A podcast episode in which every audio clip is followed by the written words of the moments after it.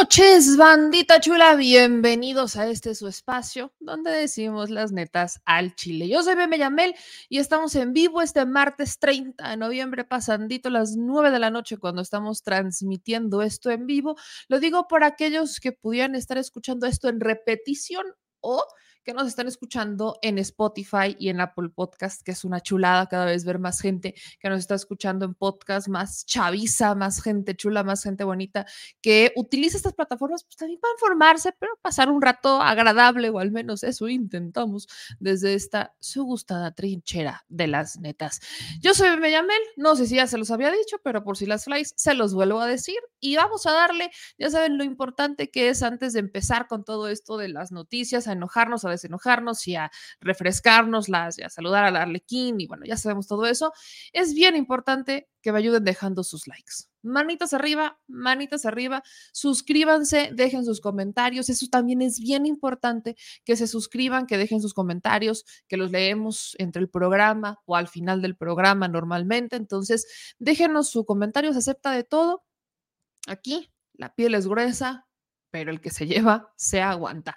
Entonces, bandita, gracias a todos los que se comparten, a nuestros chilenautas, a los que se están suscribiendo también a nuestro canal de WhatsApp, porque ya cada vez va creciendo más nuestro canal de WhatsApp y también nuestro canal de Telegram, que ya nuestros moderadores, como siempre, les agradezco siempre a nuestros moderadores que nos ayudan a compartir las ligas para suscribirse a todos nuestros a todos nuestros espacios aparecemos hasta en la sopa, hasta en el OnlyFans le venimos compartiendo noticias. Ah, no, no todo es foto bonita, foto chula, foto de producción. No, no, no, también en el OnlyFans le venimos compartiendo su gustada noticia, su gustado video, porque como de que no hay que informarse, oígame, hay que hacer crítica política, hay que hacer análisis político. También hay en TikTok, que ahí nada más estamos esperando que el regalo de Santa Claus, que viene bien retrasado, ¿verdad? De los Reyes ya viene bien retrasado, nos caiga para poder hacer una transmisión en TikTok, porque fíjense, esto es muy interesante. TikTok no te permite hacer este, pues su enlace con eh, computadoras de la marca Apple solamente con computadoras que no sean Apple. Entonces, pues uno tiene que ser como la, la vaquita para ir comprando estos, estos accesorios tecnológicos que se necesitan para el equipo, así como muchas otras cosas. Y ya saben que también para eso es muy importante sus superchats o que se suscriban al OnlyFans o que nos manden donativos a través de las cuentas que tenemos puestas a disposición de toda nuestra audiencia, porque es justamente a través de eso que nosotros nos financiamos, que podemos mejorar el set del que tanto se quejan, que también podemos hacer otro tipo de travesuras, como salir a los estados, municipios, irnos a meter a la selva, a la jungla y bueno, hacer lo que se tiene que hacer para, pues, para sacar la información. Por eso la crítica a los medios tradicionales o a, no, no, porque no, no, no lo voy a generalizar. Por eso es la crítica constante a estos, eh, pues, medios de comunicación que lamentablemente, pues nos dicen mil veces que ellos lo, van a hacer mejor y, no es así. honestamente, pues yo, yo, lo, yo lo tengo que decir, eh, tristemente hay muchas, muchas... Eh, pues mucha gente que se dedica a la comunicación que tiene un buen presupuesto, ¿no? Tienes ahí a López Dóriga, tienes ahí a, la propia Susana Uresti, tienes ahí a, eh, vaya, al, propio Lorete Mola, tienes a Luis Cárdenas, tienes a, vaya, muchas personas que se dedican justamente a la comunicación, que se dedican justamente al tema de noticias. Y me parece pues, muy curioso que estas personas no sean ni siquiera para salir de sus cuartos, de sus bonitos estudios, no son ni siquiera para salir de sus estudios y decir, ah, sabes qué, voy a ir a hacer un enlace en vivo, voy a ir a hacer el reporteo. Es muy curioso y fíjense que luego se lo escuchaba, saben también quién Álvaro Delgado, cuando en su Twitter ponía que le parecía muy curioso que hay quienes son periodistas, pero denostan al gremio diciendo que son, eh, que ellos son, que los demás son reporteros y ellos son periodistas. Todo periodista es un reportero, no tenemos por qué andar cambiándonos los títulos. Uno sale a reportear, pero también uno sale a hacer la chamba. O sea, hay muchas maneras, digo yo, de, de, hacer el trabajo, pero no por eso vas a dejar de salir a la calle a hacer un trabajo de campo. Y veo con mucha curiosidad a más de uno que no le gusta hacer trabajo de campo, que prefieren quedarse pues en sus estudios, en sus cuatro paredes, muy, muy tranquilos, muy cómodos, dejando que otros hagan esa chamba y por eso luego se terminan enterando de las cosas muy tarde. Y, y caso todavía más curioso, terminan diciendo que ellos son casi, casi los que eh, son la, panacea de la información, cuando ya ni siquiera son capaces de salir de sus estudios y, salir a hacer algo distinto, ya ni siquiera llegamos a eso. Entonces, pues qué bonito ver que... Eh, que, cada vez con nuestras limitaciones, como lo quieran ver, con nuestros recursos, eh, pues rascándole con las con lo que generamos a través de nuestros canales, pues poco a poco vamos haciendo este colchoncito y vamos llegando y vamos convirtiéndonos en un espacio que genera esta información para todas y todos y que sale al campo. Entonces yo les quiero agradecer pues que siempre nos estén viendo, siempre nos estén compartiendo. Es bien bonito tenerlos en este espacio. Y quiero contarles que hoy estamos haciendo un experimento interesante, distinto, porque justo con el tema de TikTok nos queríamos esperar hasta tener esa otra computadora para poder hacer las transmisiones en vivo en TikTok, pero hoy dijimos que qué, vamos a ver cómo nos sale esta travesura. Entonces, también estamos transmitiendo en vivo desde TikTok en este momento, así que hola a la bandita de TikTok que anda por acá que pues vamos a ver cómo nos va con esta travesura, que vamos a estar pues aquí metiendo sus comentarios, así que vamos a darle mi gente porque hay información. Quiero empezar esta noche hablando sobre las plenarias. Como ustedes saben, hay plenarias, hoy fue día de plenaria del PRI, fue día de plenaria del, de Morena y algo interesante, las plenarias se dieron en el PRI, la del PRI evidentemente, y la de Morena en el mismo día. Eh, poco por poquito se dan las plenarias casi casi en la misma sede, cosa que no pasó. Pero justamente en esta plenaria eh, se dijeron cosas muy importantes. Cosas como que, por ejemplo, en el caso de la plenaria de Morena, fue un discurso amplio el que da Claudia Sheinbaum y fueron cuestionamientos que se dieron, por ejemplo, hacia las pluris, porque a estas alturas ya sabemos que los pluris del PRI, del PAN, del PRD es una cosa, pero fabulosa, oigan. O sea, sus plurinominales neta están para chillar.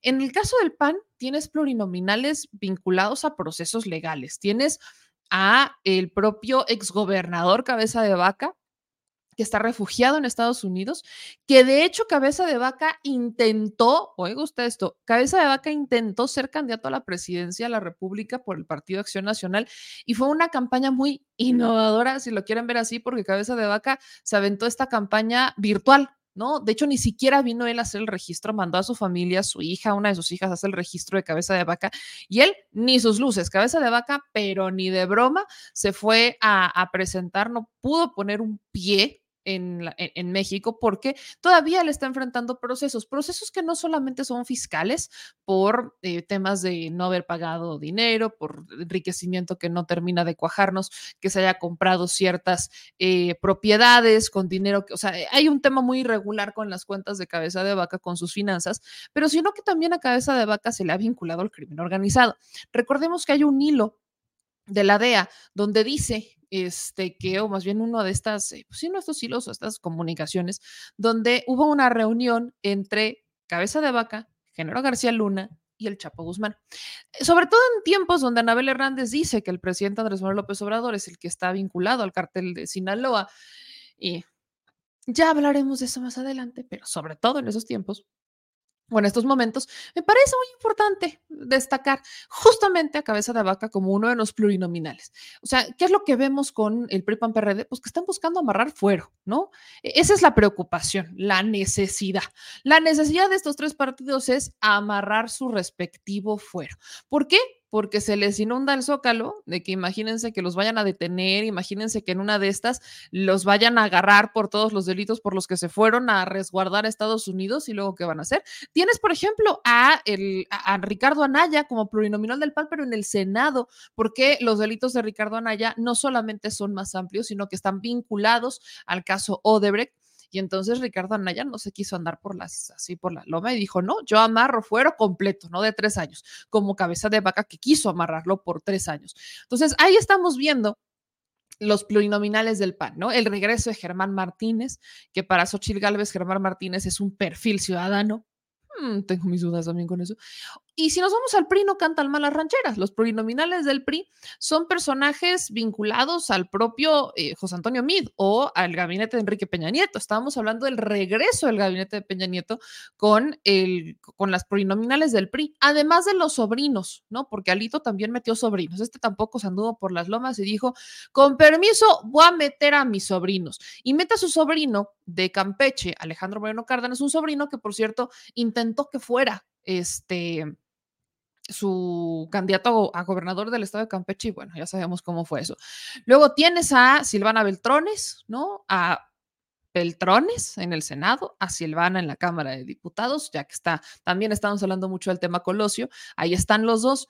Y si nos vamos más abajo en la lista de plurinominales, pues nos encontramos también a personajes como la secretaria de gobierno de César Duarte, que la regresan como plurinominal los priistas, Alito obviamente amarrando su respectivo fuero. Luego también en el caso de Alito mete a otro personaje que fue el, el titular de Juve, de la Secretaría Juvenil al menos, en el en el estado de Campeche que está acusado de fraudes. No, pura finura, pura sabrosura.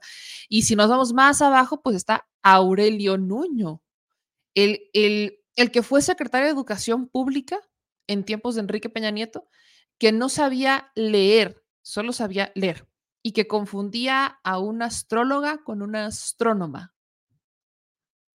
O a un ex militar. ¿No? Porque también regresan a los exmilitares, a un exmilitar que actualmente es diputado local en la Ciudad de México, lo regresan también, e insisto, a medio gabinete de, o a medio intento de gabinete de José Antonio Mid, entonces, a, un propio primo de José Antonio Mid y hasta su secretario de Finanzas del PRI, que acaba de ser denunciado por una diputada del PRI por haberse robado dinero del OMPRI. O sea, la lista de plurinominales, tanto del PRAN como del PRI, es una lista de delincuentes. Uno junta las listas y yo no sé cuántos años de prisión nos van a dar esas listas de plurinominales si efectivamente en este país existiera la justicia, la legalidad y no existiera la impunidad.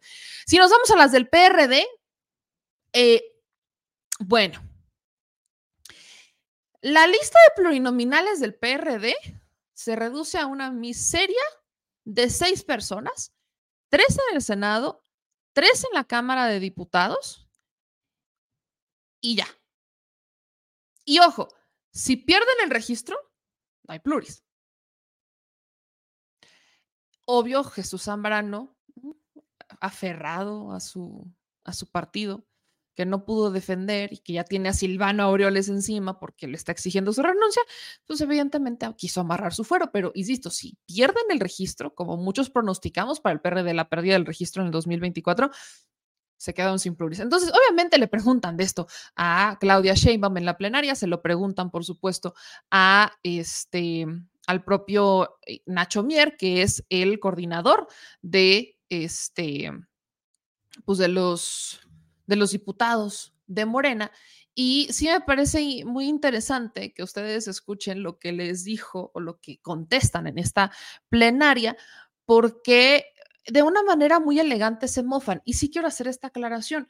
Cuando digo de una manera muy elegante, me refiero a que justamente, pues no vemos a una eh, Claudia Sheinbaum desgastarse, no se está desgastando, no quiere ni siquiera desgastarse con Xochil Gálvez, evitan mencionarlos y es que también tiene razón. ¿Para qué se va a desgastar en este momento si la, si la ventaja que le lleva a Xochil Gálvez es de más de 20 puntos? Entonces no tiene ningún caso que te desgastes con alguien al que llevas una ventaja de más de 20 puntos, aunque según el financiero ya se redujo a 14 puntos, pero solamente el financiero.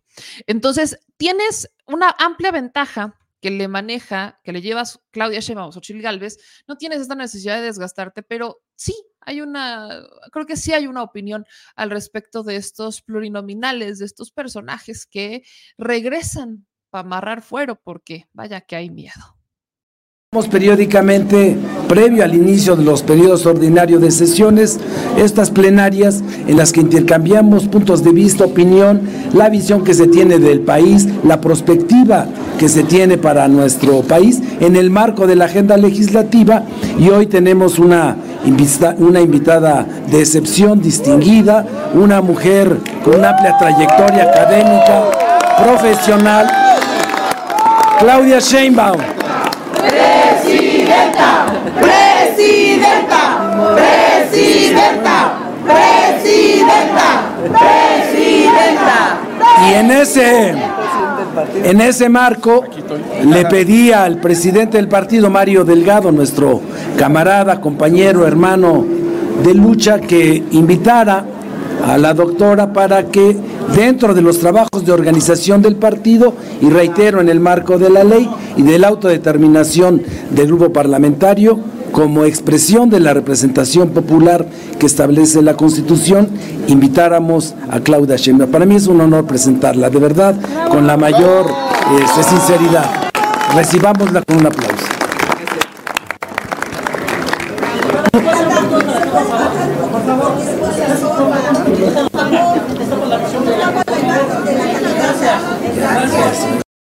Han sido de primera, son parte de la gran transformación junto con el presidente Andrés Manuel López Obrador y han permitido este cambio sustantivo en diferentes eh, leyes y por supuesto en la Constitución, que es parte de este proceso de transformación.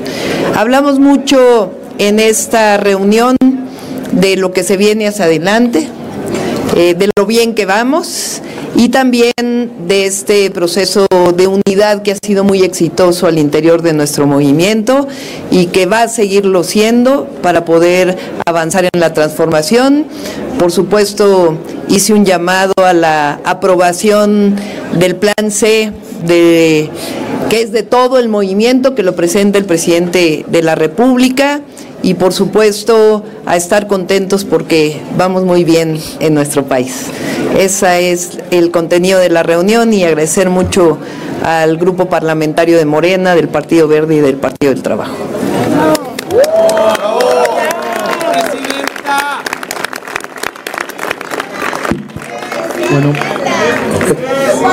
Tenemos tres preguntas, por favor. José Antonio Belmont de Milenio, por favor. Doctora, Tenemos que cuidarnos mucho de lo que decimos porque estamos en intercampaña. Adelante.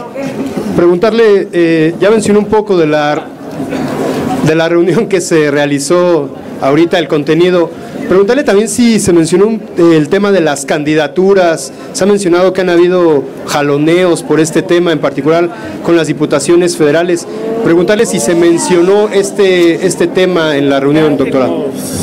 Sí, hay mucha unidad en el movimiento. Eh, ustedes saben que la decisión de las candidaturas en nuestro partido y en nuestra coalición se define a través de las encuestas. Es algo que todas y todos estamos de acuerdo y ya eh, vendrá ese periodo ya muy pronto, está aquí el presidente del partido y todos estamos de acuerdo y es lo que nos ha permitido esta gran unidad del movimiento. No hay ningún jaloneo, no hay nada, hay unidad en el movimiento.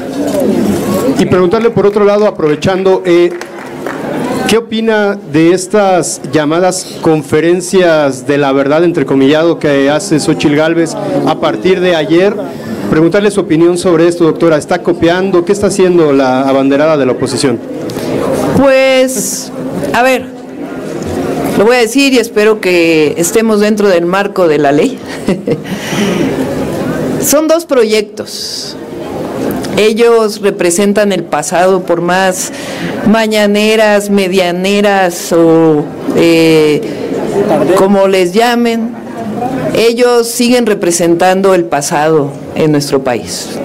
El pasado de corrupción, el pasado de privilegios y nosotros representamos la transformación y el futuro de México. Eso es lo que está en este momento y eh, más allá de las críticas, pues es muy importante decir que el proyecto en el que cree el pueblo de México está con nosotros.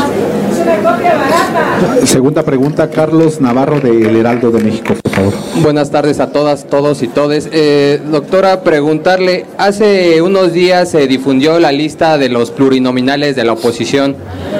Habían argumentado por meses que estaban apoyando a la sociedad civil, pero no se ven en los primeros lugares a ningún integrante de la sociedad civil. En cambio, los presidentes de los partidos en primer lugar para llegar al Senado. ¿Qué opinión le merece esta situación, doctora?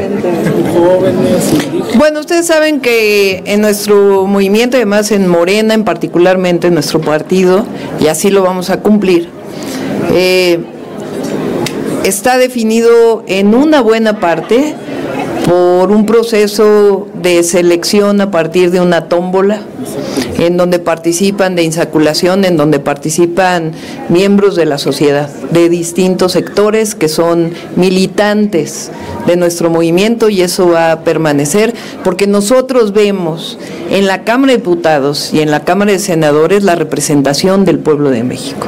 Entonces vamos a seguir con este proceso y ya en su momento, ya muy pronto, se va a hacer porque a mediados del próximo mes tendremos que estar presentando ya las candidaturas. Gracias. Y también preguntarle, ¿qué platicó ayer con el ingeniero Cárdenas que se reunió con él y con su familia, doctora?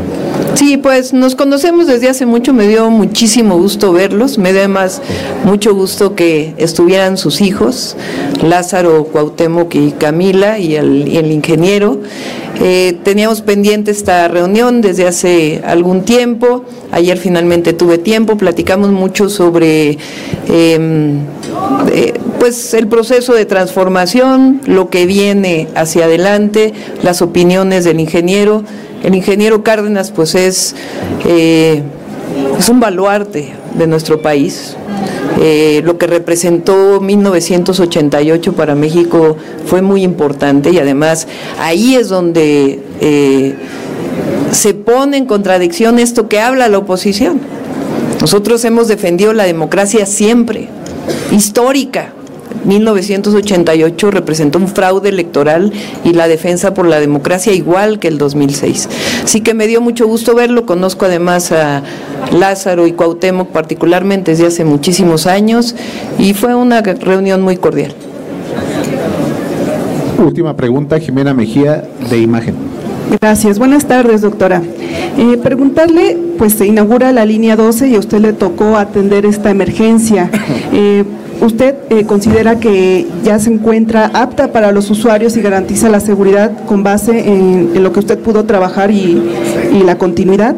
Y la segunda pregunta sería, con, la, con lo que se pudo observar cuando fue Marcelo Ebrard a su cierre de, de precampaña, pues se puede entender que hay una operación cicatriz y que pues ya podría tener una continuidad de su proyecto político si ya se inscribió en el Senado o no. Gracias. Sí, a ver, sobre lo primero y es importante mencionarlo, eh, la apertura de la línea 12 tiene que ver con un trabajo muy intensivo que se hizo desde que fui jefa de gobierno y después ahora con Martí Batres que eh, trabajó prácticamente con el mismo equipo. Se hizo un equipo de los mejores científicos y técnicos, ingenieros en estructuras en nuestro país. Trabajaron un proyecto ejecutivo muy eh, específico para cada claro y a partir de ahí las empresas que habían participado en la construcción original del segundo piso hicieron esta construcción. Tuvo una supervisión muy exhaustiva de directores responsables de obra, de corresponsables de seguridad estructural y también de la Universidad Autónoma de Nuevo León, que es especialista en eh, temas de soldaduras. Fue parte de esta supervisión que se realizó y se trabajó pues de manera muy importante, queda completamente em, eh, medida eh, a distancia, instrumentada eh, para el Instituto de Seguridad de las Construcciones y participó ahí también el Instituto de Ingeniería de la UNAM. Entonces, pues es una línea 12 que se entrega de manera segura. Y también mencionar, porque es importante, eh, la Fiscalía General de Justicia en su momento de la Ciudad de México tomó la decisión junto con las víctimas de un proceso de justicia restaurativa, que ya lo puede explicar con más detalle la Fiscalía. Y lo importante hoy pues es que se entrega una línea 12 segura, eh, instrumentada, en donde ya pues los habitantes de Tláhuac y una parte de Iztapalapa van a poder recuperar la movilidad. Eh, eso con relación a la línea 12. Con relación a Marcelo Ebrard, pues ya eh, él está integrado desde hace, desde el principio al movimiento y bueno, ya se definirá hacia adelante el rol que le toca jugar a cada uno. Muchísimas gracias a todas y todos. Ahí está lo que dice la doctora Claudia Sheinbaum, eh, me encanta cuando le preguntan sobre el tema de las pluris y todo, y suelta esta como risita de... Sea, estamos viendo los mismos personajes de toda la vida regresar a estos puestos plurinominales y hoy Morena tiene una oportunidad frente a ellos, no cometer ese error. Ojo con lo que estoy diciendo, porque ya hay perfiles como Rommel Pacheco, que no ha generado mucha simpatía entre los morenistas, no, nada más no, nada más no, no, termina de cojar, no termina de gustar el caso de Rommel. Se rumora muchísimo el caso de este de Sergio Mayer, ¿no? Que Sergio Mayer podría regresar, se rumora mucho, mucho, mucho, mucho, que Sergio Mayer podría andar por ahí rondando, regresando en ese intento de convertirse en diputado federal, plurinominal al menos, porque no sabemos si lo quiera por una... Eh, pues por una candidatura, ¿no? Como tal, disputársela cuando ya perdió una reelección en el 2021. En el caso de Puebla, que es mi estado, que yo sé que, que me ven y me escuchan a muchos de mis paisanos, a los que les mando un abrazo, pues ya tenemos en la capital, mucho se rumora de Pepe Chedraui, que es un perfil priista. Luego, en el caso de el, el, propio PRI ha tenido una desbandada importante y ahora se rumoraba mucho el caso de Stefan Chidiak. Híjole, qué cosa tan delicada. Stefan, que está, fue acusado de fraude, de, hecho tuvo una orden de aprehensión por un fraude en una banca, luego tiene investigaciones por desvío de recursos. Es un personaje muy oscuro en Puebla, Stefan Chidiak, pero se sale del PRI y con él se van muchos priistas de, de, Puebla, priistas, bases priistas, y aparentemente buscaba entrarle al Senado por el verde, no como tal con Morena, pero al menos sí con la coalición por el verde. Ya hoy nos enteramos que no, que lo van a bajar y la manera elegante que tuvieron de mandarlo, eh, de bajarlo al menos de esa intención, fue pasarlo a la Secretaría de Educación Pública. Y miren, si, lo queremos analizar desde esta perspectiva, creo que de los males es el menor, porque pues sí necesitan a las bases este, que puede llevarse, o que se llevó más bien Estefan Chidiac del PRI, en contra del priismo poblano, que postula un panista, de hecho, a la gubernatura, y eh, como que tenerlo contento, ya así, todo muy bien, maravilloso, y lo dejan en una, en una plurinominal, o al menos lo dejan, lo, lo intentaban dejar en una pluri, pero para evitar ese desgaste que ya estaba teniendo Morena, pues lo que terminan haciendo es sacarlo y lo mandan a la Secretaría de Educación Pública, a la que yo creo que hay que ponerle mucha atención porque si desvió recursos de finanzas, si se llevó dinero de Van Cefi, si lo han acusado de fraudes y hasta en una de esas se tuvo que escapar en la cajuela de un coche, creo que lo mejor que deberíamos hacer es mantener un ojo así en la Secretaría de Educación Pública del Estado de Puebla y nada más les encargo. ¿Y qué otra cosa, no? Morena, vemos que hay constantes desbandadas, ¿no? Del PRI, del PAN, del PRD, sobre todo del PRI. Entonces, Morena tiene una oportunidad ante sus ojos y es no cometer los errores que cometió el PRI y el PAN y el PRD. Y esa es la oportunidad que tiene Morena como partido político y esa es la oportunidad que tiene Morena en general. O sea, no cometer los errores de presentar impresentables en sus listas y ya se han arriesgado con algunos perfiles que no compensan a las bases, pero meter gente para amarrar fueros, ese sería el peor error. Entonces Morena tiene esa oportunidad ante sus ojos y habrá que ver qué es lo que deciden la jefa de gobierno, digo, la ex jefa de gobierno, chango, siempre se me sale, eh, la doctora Claudia Sheinbaum, la candidata de Morena, pues dice que el proceso de Morena para elegir a sus candidatos es mediante una instaculación, insaculación, perdón, esta palabra muy rara que a muchos les recuerda a otras cosas, eh, sorteo, pues, una tómbola. Tómbola. La vida es una tómbola. Bueno, es a través de una tómbola para pues que sea un proceso parejo. Entonces, a ver, a ver quién sale por ahí en las pluris de Morena y ojalá no tengamos también que sacarles su respectiva notita de los impresentables que nos quieren meter así, sin vaselina. Sin vaselina. Y, y, a lo lejos escucho unas pisadas, pisadas del señor productor, que ya por ahí anda. Lo, lo, acabo de escuchar llegar a estos aposentos, a este santuario de la información, a este santuario de la verdad, a este santuario de las netas chilescas. Señor productor, ¿cómo está usted? Salude a nuestra bandita de siempre y a nuestra bandita de TikTok, que estamos transmitiendo mismo en TikTok también. ¿Ves? Es correcto. Mira, saluda a la bandita de TikTok. Es que estamos haciendo una una travesura, una travesura. ¿Esto de qué es? ¿Esto es TikTok? Esto es TikTok. Ah, no, las dos se ven. Sí, mira, ahí se Ah, ve y ahí ah. se ve, sí. Buenas noches. Pero por no llores. ¿Eh? Porque, ¿qué comes? ¿Qué Es que estás comiendo. ¿Qué comes? ¿Qué te dejé? pues, ¿Qué te dejé? ya sabes. ¿Qué te dejé? Ajá. ¿Qué? No, no sé. ¿No? Bueno. Nada. Continúa. Va. Prosigamos. Y al señor productor le tocan los tacos. Señor productor, te tocan los tacos. O alitas. Dejemos que el público decida. ¿Qué cenaremos hoy? ¿Tacos o alitas? Bien sanos, ¿eh? Y aparte aquí promoviendo la sal, porque ya comimos sano, ya comimos sano, cremita de verduras, eh, zanahorias. Hoy fue un día sano, pero podemos pecar. Una vez al día no hace daño, ¿verdad, señor productor? O jazmín. de O jazmín de tu, de tu jardín. ¿Qué, qué, qué te parece unas alitas? ¿Te hacen ojitos? ¿Notas? ¡Ah! No. Acaba de rechazar una salita. ¿Usted puede creer eso? Bueno. Dicen aquí Sí, que, que tenemos carne asada. Mejor así, prefiero no, no. No, fíjate que sí se antojan unas alitas. ¿No se antojan? Pues no se antojan, ya. Ya dijo que no. No.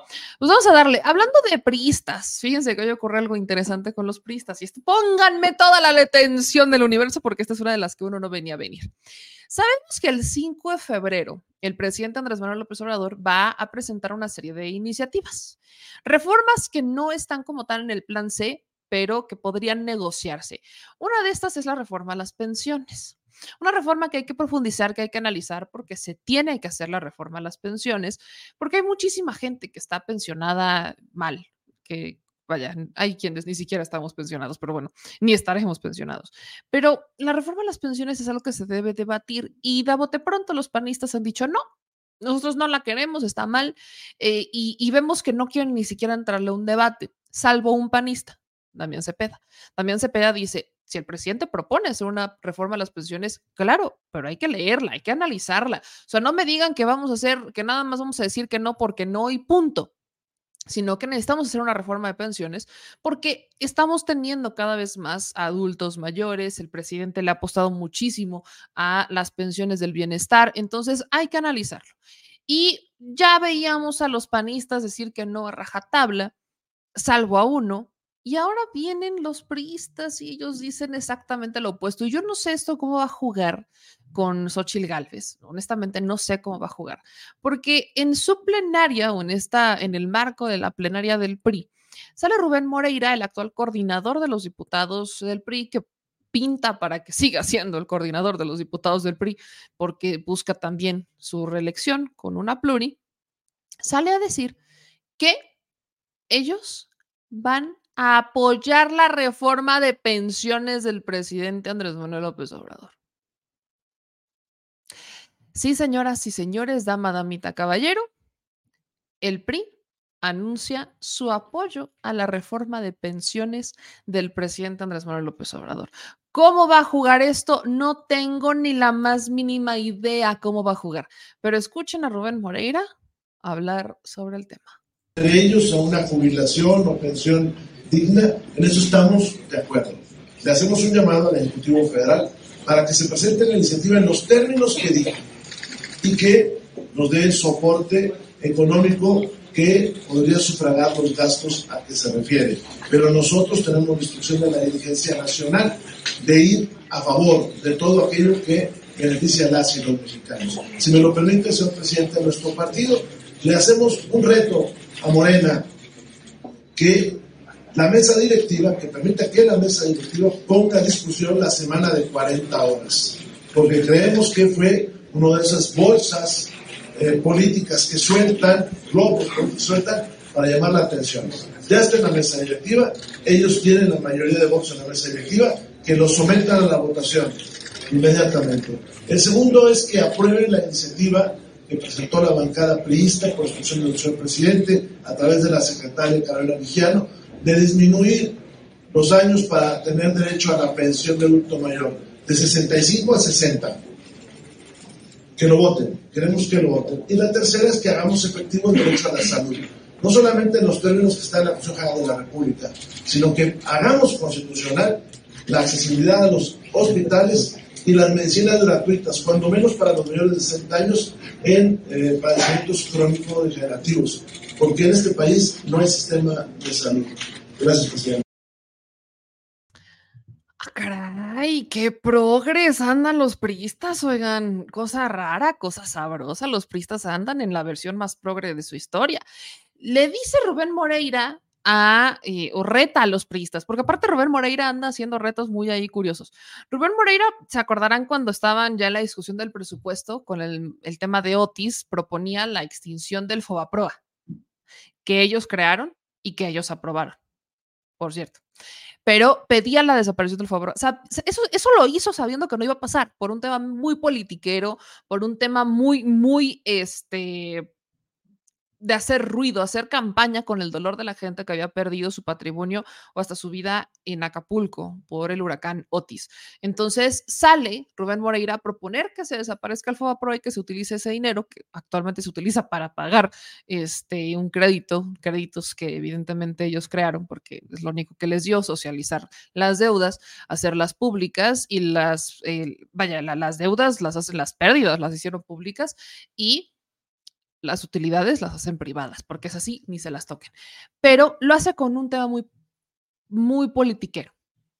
Pasan los meses y ahora escuchamos al PRI decir que, que sí, que están a favor de la, de la propuesta de las pensiones, pero también le lanza a Morena un reto y le dice, aprueben las 40 horas. Morena fue el que propuso la reducción de las 40 horas. Solo que la reducción de las 40 horas requiere las dos terceras partes de la Cámara de Diputados. Estamos hablando de una reforma constitucional, la reducción de la jornada laboral, y quienes se han opuesto han sido ellos. Morena es el que saca la propuesta. Morena es el que presenta la iniciativa y ahora resulta que reta a Morena que apruebe su propia iniciativa. Hágale ese reto al PAN, Rubén Moreira. Hágale ese reto a los panistas que ellos están poniendo de pretexto a los empresarios, que pusieron de pretexto a las micro, pequeñas y medianas empresas, porque piensen en las tienditas, en las misceláneas, en las que no pensaron en la reforma energética del Peña Nieto, que se dedicó a beneficiar a los grandes consorcios y le dio en la torre a las tienditas. Ahora sí, piensen en las tienditas. Ese reto se lo debería de hacer al PAN. El de las 40 horas es un reto para el PAN, no es un reto para Morena. Ellos proponen esa iniciativa. Y luego, le, además, propone una tercera, lanza un tercer reto, que es aprueben la reducción de la edad de pensión de adulto mayor de 65 a 60 años. ¿Acaso ya quieren ir a recibir su pensión? Más de uno ahí ya aplica para la pensión si la reducen a los 60 años. Ay, nada más. Ay, nada más les aviso. Entonces, el PRI anda muy progre con estas propuestas, pero yo no sé qué tanto estas propuestas los vayan a poner en problemas con el PAN, al menos el partido que sí por mucho que el PAN pudiera también tener sus propias desbandadas, el Partido Acción Nacional pues también es un partido que lamentablemente eh, es la segunda fuerza política en México y de hecho el PRI ha tenido más derrotas que el PAN. El PAN todavía gobierna más estados, el PAN todavía te gobierna Yucatán, Aguascalientes, Querétaro, Guanajuato, Chihuahua, o sea, el PAN todavía te gobierna estados. El PRI ya solo gobierna dos. Y el de Durango ya es fan del presidente. El gobernador de Durango estuvo a dos de ponerle alfombra roja al presidente Andrés Manuel López Obrador porque, ay, que, que el presidente, híjole, venga cuando usted quiera, señor presidente, Durango es su casa, ¿no? Le, le echó una de piropos y una de halagos, que bueno, ¿para qué les cuento? Entonces, sí valdría la pena, pues al menos ponerse sobre la mesa y ver qué pasa con estas reformas, pero el PRI ahora salió muy progre. Oigan ustedes. Y ya que estamos hablando del PRI, hoy va a ser un, un, día de priista. O sea, hoy vamos a hablar mucho de los priistas. Porque hay otra cosa que pasa con los priistas. Y esta tiene que ver con Alito Moreno. ¿Cuál es? Xochil Gálvez. Xochil Gálvez, que hace unos meses se le tropezó, se le cuatrapearon ahí los cables, se le cruzaron los cables y dijo que nunca trabajaría con priistas indeseables como Bartlett o Alito y que le tuvieron que pasar un papelito para que se acordara que había mencionado Alito y después rectificar y decir que el honorable dirigente del PRI, Alejandro Moreno Cárdenas, como si no fuera Alito Moreno. Ahora Xochitl Gálvez en la plenaria del PRI dice que necesitan a Alito Moreno que lo necesitan y que lo necesitan con ellos, porque el priismo, escuche usted la, la, la, la jalada que se aventó Xochitl con todo respeto, pero dice que los priistas deben de estar orgullosos porque siempre han estado del lado correcto y siempre han hecho cosas buenas. Oiga usted, ahora el Proa es una cosa buena, el fraude del 88 es una cosa buena. Em, ¿Qué otra cosa? Los robos de los Duarte son cosa pura, cosa buena. Odebrecht, pura cosa buena. Este, la estafa maestra, pura cosa buena. Eh, Galvez dice que los periodistas siempre han hecho cosas. La reforma energética, pura cosa buena, no pura cosa maravillosa. No, hombre, los priistas siempre han estado al lado correcto de la historia. Pero la cereza del pastel de Xochitl Galvez con todo esto es cuando dice que sobre todo necesitan a Alito. ¿Por qué? Porque es un verdadero cabrón. ¿Ok? Sí, señor productor. Y el señor productor con la galleta así de... ¿eh? Sí, así lo dijo Xochitl Galvez, que los priistas y que ella necesita a Lito Moreno porque es un verdadero cabrón. Si usted no lo cree, escúchelo de la propia boca de Xochitl Galvez. Presidente Alejandro Moreno, eh, qué gusto que me invites al PRI, al partido. Ya ya, vine muchas veces, este, y la verdad es que siempre me da mucho gusto, eh, mi querido Rubén, eh, la verdad es que gracias no solo por el apoyo que estás dando a la campaña, por tu esfuerzo, ya se nota este, la participación de todos ustedes, sino también por estarme apoyando con la estrategia de seguridad. Él es el coordinador de la mesa de seguridad eh, y obviamente es el responsable de que podamos presentar. El presidente come ansias, dice que ojalá no solo criticáramos, sino propusiéramos. Llegará el momento de hacer las propuestas, no es el momento. Estamos en intercampaña, las estamos discutiendo, pero ¿quién mejor que un hombre que tiene la experiencia y el conocimiento, que tomó un Estado en una situación muy crítica de seguridad y que le dio la vuelta? Y hoy Coahuila es uno de los estados más seguros y todo el mundo reconoce que fue tu mano, tu esfuerzo, tu trabajo eh, y la estrategia. Eh, eh, pareciera que no hay solución, hay quien cree que no hay solución para el tema de la inseguridad y yo me resisto a pensar eso. De verdad, si de algo se debe de sentir el PRI orgulloso, es que siempre busca hacer lo correcto. Yo les reconozco que tengan gente, eh, que tengan gente tan bien formada.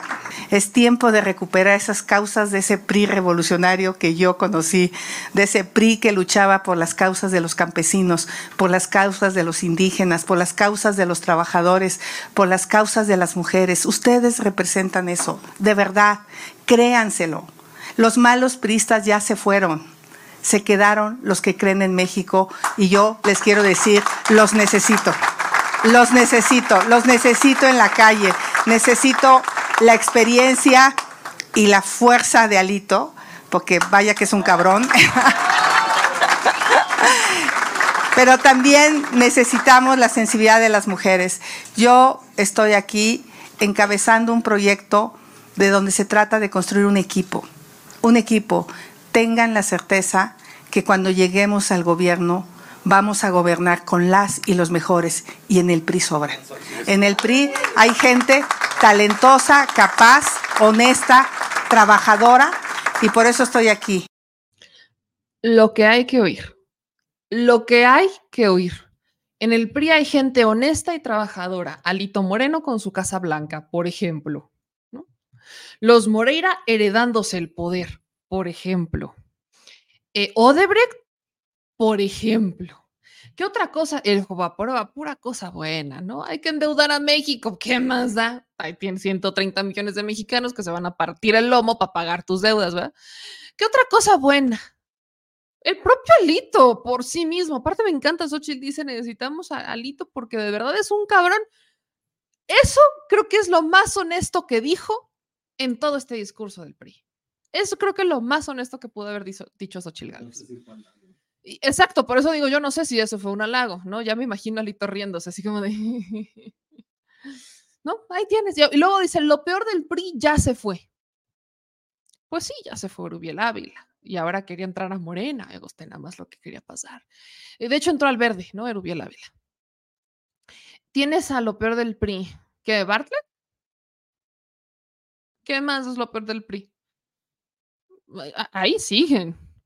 Cedillo me van a decir que es, bueno, a Cedillo hasta santito lo quieren convertir, lo quieren poner de cabeza para convertir el santo de las deudas públicas, ¿no? Eh, Cedillo, san deudor. Eh, aquí bautizando a Cedillo, santas deudas. Cuando quieras que tu deuda te la pague el Estado, agarra a tu San Cedillo y ponlo de cabeza y préndele una vela, ¿no? ¿Por qué no? ¡Qué maravilla, San Cedillo! Préndele una vela, ponlo de cabeza y mañana de- tu deuda desaparece y la tendrán que pagar otros. ¿Quién? Tú despreocúpate, despreocúpate como los banqueros en su momento y tú vive la vida y relaja, relájate, iba a decir otra cosa, y relájate, re- y relájate a tal grado que viva México. Y ahí ya vamos, ¿cuántas generaciones pagando el Fuego Pro? Creo que hasta mis hijos, mis nietos todavía van a pagar el Fuego Pro, por cierto. Entonces me- parece muy interesante porque veo, leo también los comentarios aquí en TikTok, ¿no? Que dicen es que este ahí mentirosa, el presidente ha endeudado más que nunca en la vida. Hay, hay, un, hay una diferencia entre las deudas que hace el presidente Andrés Manuel López Obrador y las deudas de este del, pues de, de ¿no? ¿Cuál es la enorme diferencia? Que las deudas del presidente son deudas para construir obra pública, obra pública que va a generar eh, ganancias. Todavía se tiene que estabilizar. Yo no voy a decirles que está de maravilla, el tren Maya todavía tiene sus fallas y, justo por eso, y también por eso lo celebro, fíjense lo que voy a decir, que el presidente decide inaugurar estas obras antes de que se vaya, porque él es al que le va a tocar apechugar los errores de estas obras, no a la administración que venga. En México estamos muy acostumbrados a que las administraciones ah, dejan a la mitad o no terminan obras, las hereda la siguiente administración y la siguiente administración pues decide si las continúa o no. De ahí que tenemos tantos hospitales sin concluir en México, hospitales que dejaron abandonados. Por ejemplo, vuelvo al caso de Puebla porque pues, es un caso que conozco, pero seguramente ustedes en los comentarios van a tener más. En Puebla, Rafael Moreno Valle, que además era un expriista, inauguró una cantidad de hospitales. Pero lo que hacían, y esto lo sé porque un amigo es de una constructora que le hacía, hacía estas obras, antes, o sea, se tardaban, había mucho, faltaba mucho para que la obra estuviera lista, pero como Moreno Valle ya tenía urgencia porque ya se iba, mandaron a hacer como unos cartones con una fotografía, como si fuera el render, y lo pusieron a tal grado que pareciera que ya habían terminado la obra cuando sacaran la fotografía oficial. Entonces sacaban la foto con la parte de atrás, con, una, con uno de estos cartones así gigantes como de escenografía, como con el render, con ya la obra aparentemente terminada, y solamente estaba el cascarón. En, por ejemplo, en Chihuahua, en Chihuahua fue un estado donde cuando llega Andrés Manuel López Obrador junto con Javier, Javier Corral, cuando todavía era gobernador, les tocó reconstruir, les tocó rescatar hospitales que estaban a la mitad o que estaban abandonados porque no se habían terminado. ¿Por qué? Porque pasan los gobiernos y simplemente no terminan sus obras y quien tiene que apechugar es el que viene. ¿Qué pasó con el tren México-Toluca? Todavía ni lo terminamos, todavía, fíjense, en esta administración todavía ni se termina, pero lo deja Peña Nieto. Entonces, ellos ya no apechugan los errores de sus obras, ya no los apechugan, los tiene que apechugar la actual administración o la que le toca inaugurarlo. Y eso sí, solo sí, diría Gatel, deciden terminar la obra, porque pueden no decidir terminarla y bueno. Entonces, es, estamos acostumbrados a esa dinámica. Hoy el presidente Andrés Manuel López Obrador pues está inaugurando sus obras, él está pechugando los errores, las fallas, eh, que si el tren Maya, que si el, tran, el transísmico, que si van lento, está pechugando esos errores justamente para poder dejarlas terminadas. ¿Y qué pasa con la deuda? La deuda que adquiere la adquiere por dos factores. Aquí en México no se adquirió deuda en tiempos de eh, pandemia, cuando pudimos haber adquirido la deuda. No se adquirió deuda para comprar vacunas y se siguen pagando las deudas que nos dejaron las administraciones pasadas. ¿Qué pasa ahora? Pues Andrés Manuel López Obrador necesita terminar las obras y obviamente por la pandemia hay cosas que no se pudieron hacer. Entonces, para poder terminar sus obras, adquiere deuda en el último tramo de su administración, pero ya las obras, ¿qué es lo que va a pasar? Lo que se espera o el pronóstico y a ver que se, que, que se cumpla es que ya al estar operando al 100 las obras del presidente, Tren Maya y demás, con la inversión extranjera, con el dinero que estas obras están recaudando, porque son obras que generan ingresos, se pague esa deuda. Cosa que con la de Cedillo no ocurrió. ¿Ok? La de Cedillo eh, solamente hicieron privada, hicieron pública la deuda de unos cuantos privados y a nosotros nos tocó apechugar. No generó ni una sola ganancia, esa deuda no es una obra no es una obra, no, no, no, nada, no generó nada. Entonces, cuando Xochitl Gálvez dice que, ay, es que los priistas siempre han estado al lado correcto de la historia, cuando volteamos a ver la historia del PRI, al menos del PRI moderno, híjole. Es más, vámonos a un no tan moderno. ¿Qué hay de la matanza de Tlatelolco? Echeverría, Díaz Ordaz. No, hombre, priistas súper célebres. De la Madrid, que la inflación, eh, vaya, el, el peso, la inflación, la moneda hoy en México está en su momento más estable desde 1989. Entonces, cuando Xochitl Galvez habla del PRI, pues quizás solamente hablará, no sé, de Lázaro Cárdenas, de ese priismo que intentó rescatar, más bien que rescata la industria petrolera. ¿De, de qué PRI habla? ¿Del PRI que rescató la industria eléctrica? ¿De ese PRI? Ese PRI sí valía la pena. Pero ese es un PRI que ni siquiera Lito respeta porque vota en contra de iniciativas que irían en ese sentido, porque ya el PRI no es la ideología de ese PRI. Ese PRI ya está más perdido que nunca. Pero bueno, parece que Xochitl se quedó con esa idea, o es lo único que uno entendería. Pero de ahí en fuera, híjole. Xochitl Gálvez hablando de lo magnífico que es el PRI, que Alito lo necesitan porque es un verdadero cabrón. Creo que lo único que tuvo razón es que es un verdadero cabrón. Tan cabrón que hace tratos con vodka tamarindo para emborrachar a mujeres que trabajan en sus equipos de campaña y quién sabe qué sacarles. Tan cabrón que Alejandro Moreno Cárdenas es acusado por tener packs de diputadas y que esa era la manera en la que alcanzaban una diputación o un cargo con Alito Moreno. Y qué bajo ha de ser caer y tener que mandar una de estas fotos para dar un cargo. Qué bajo. ¿Qué tan cabrón es Alito Moreno? Pues véanse a la Casa Blanca que se aventó Alejandro Moreno Cárdenas allá en Campeche.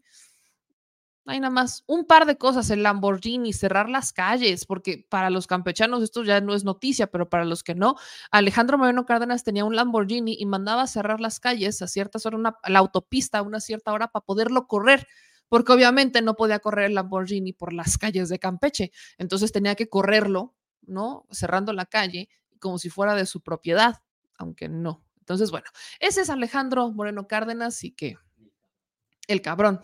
Exacto, el cabrón al que Xochitl Gálvez necesita en su campaña.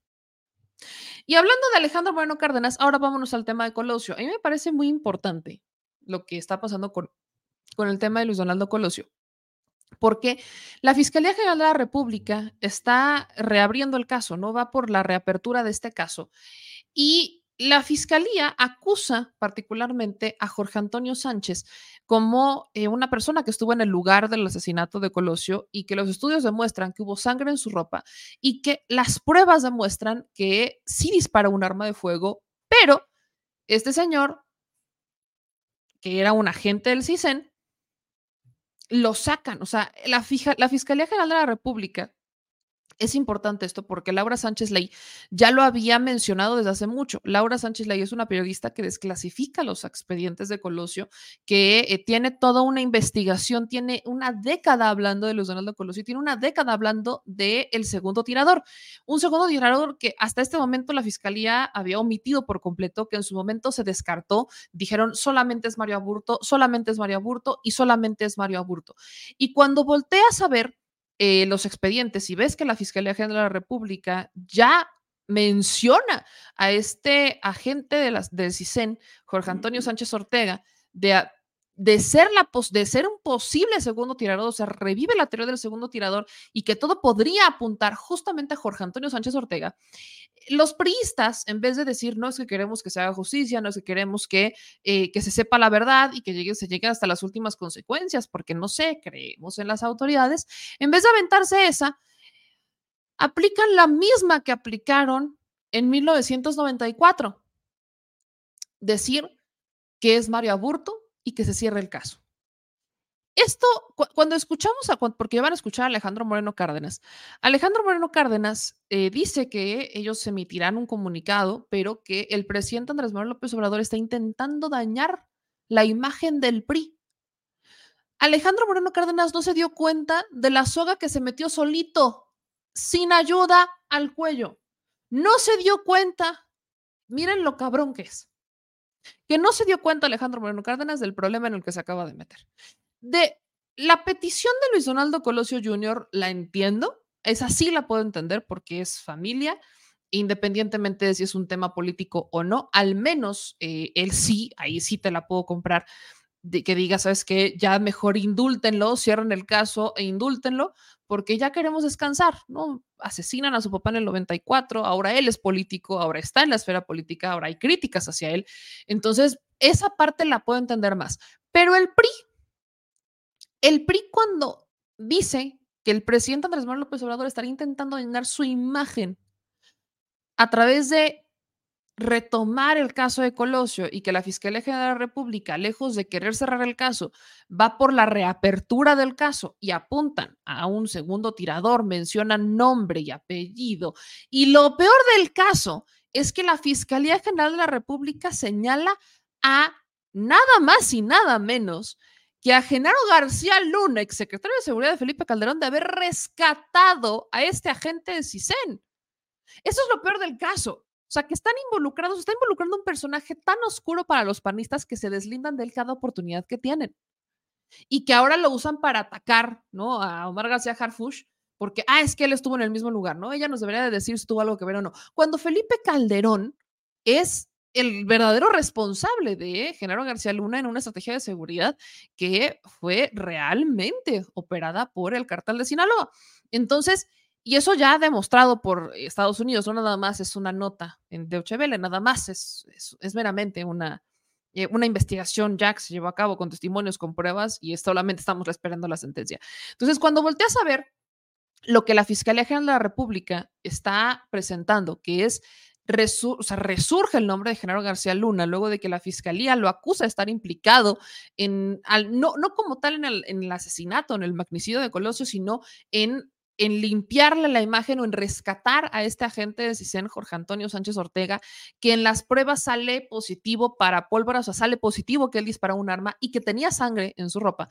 Pues obviamente, Alito Moreno se trepa en una lámpara. E insisto, lejos de que Alito diga que se investigue y que se llegue hasta las últimas consecuencias, Alejandro Moreno revive entonces la otra teoría, que es la teoría más fuerte que ha existido en los últimos años desde el magnicidio de Colosio, que ellos estuvieron implicados en la muerte de Colosio. Porque muchos, yo sé que muchos han dicho, ¿no? Que Salinas habría mandado a matar a Luis Donaldo Colosio porque se le había salido del corral después de este discurso de es que este, tengo hambre y sed de justicia, no hambre de sed, ¿no? Sino hambre y sed de justicia, él sí lo dijo bien, que de por sí ya era un discurso reciclado de Martin Luther King. Y muchos a lo largo de la historia hemos dicho, no, no. ¿Por qué no? Sencillo. El PRI con Salinas ya venía muy cuestionado por si realmente había ganado o no la presidencia de la República. Años después tenemos a panistas diciendo que efectivamente no la había ganado, sino que se la habían robado, que la había ganado Cárdenas. Pero en ese momento venía muy cuestionado el PRI. Era un PRI ya débil, que necesitaba afianzar su permanencia en el poder. Y una lamentable estrategia política es la victimización. Cuando tienes víctimas del poder, cuando tienes personas que son víctimas de algo, generan una cierta empatía con la población. Y de, las, de, los documentos que existen de la época, y quienes lo vivieron lo recordarán todavía más, Luis Donaldo Colosio no terminaba de pegar con la población hasta este discurso. Luis Donaldo Colosio la veía complicada, ¿no? Como para amarrar con la gente, no la tenía tan fácil. Y al final Luis Donaldo Colosio saca este discurso y pega, y entonces empieza a crecer y empieza a crecer, y entonces lo mata.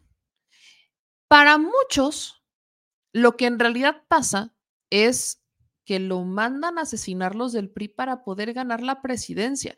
O sea, lo convierten en un mártir para asegurar un sexenio más. Y luego Cedillo ya sabemos lo que pasa, Cedillo se lo termina entregando al PAN. Entonces, se podría, sí se podría como configurar al menos esta historia, sobre todo cuando Alejandro Moreno Cárdenas solito dice, en vez de que investiguen y se lleguen a las últimas consecuencias, dice que el presidente lo que quiere con el caso Colosio es dañar la imagen del PRI.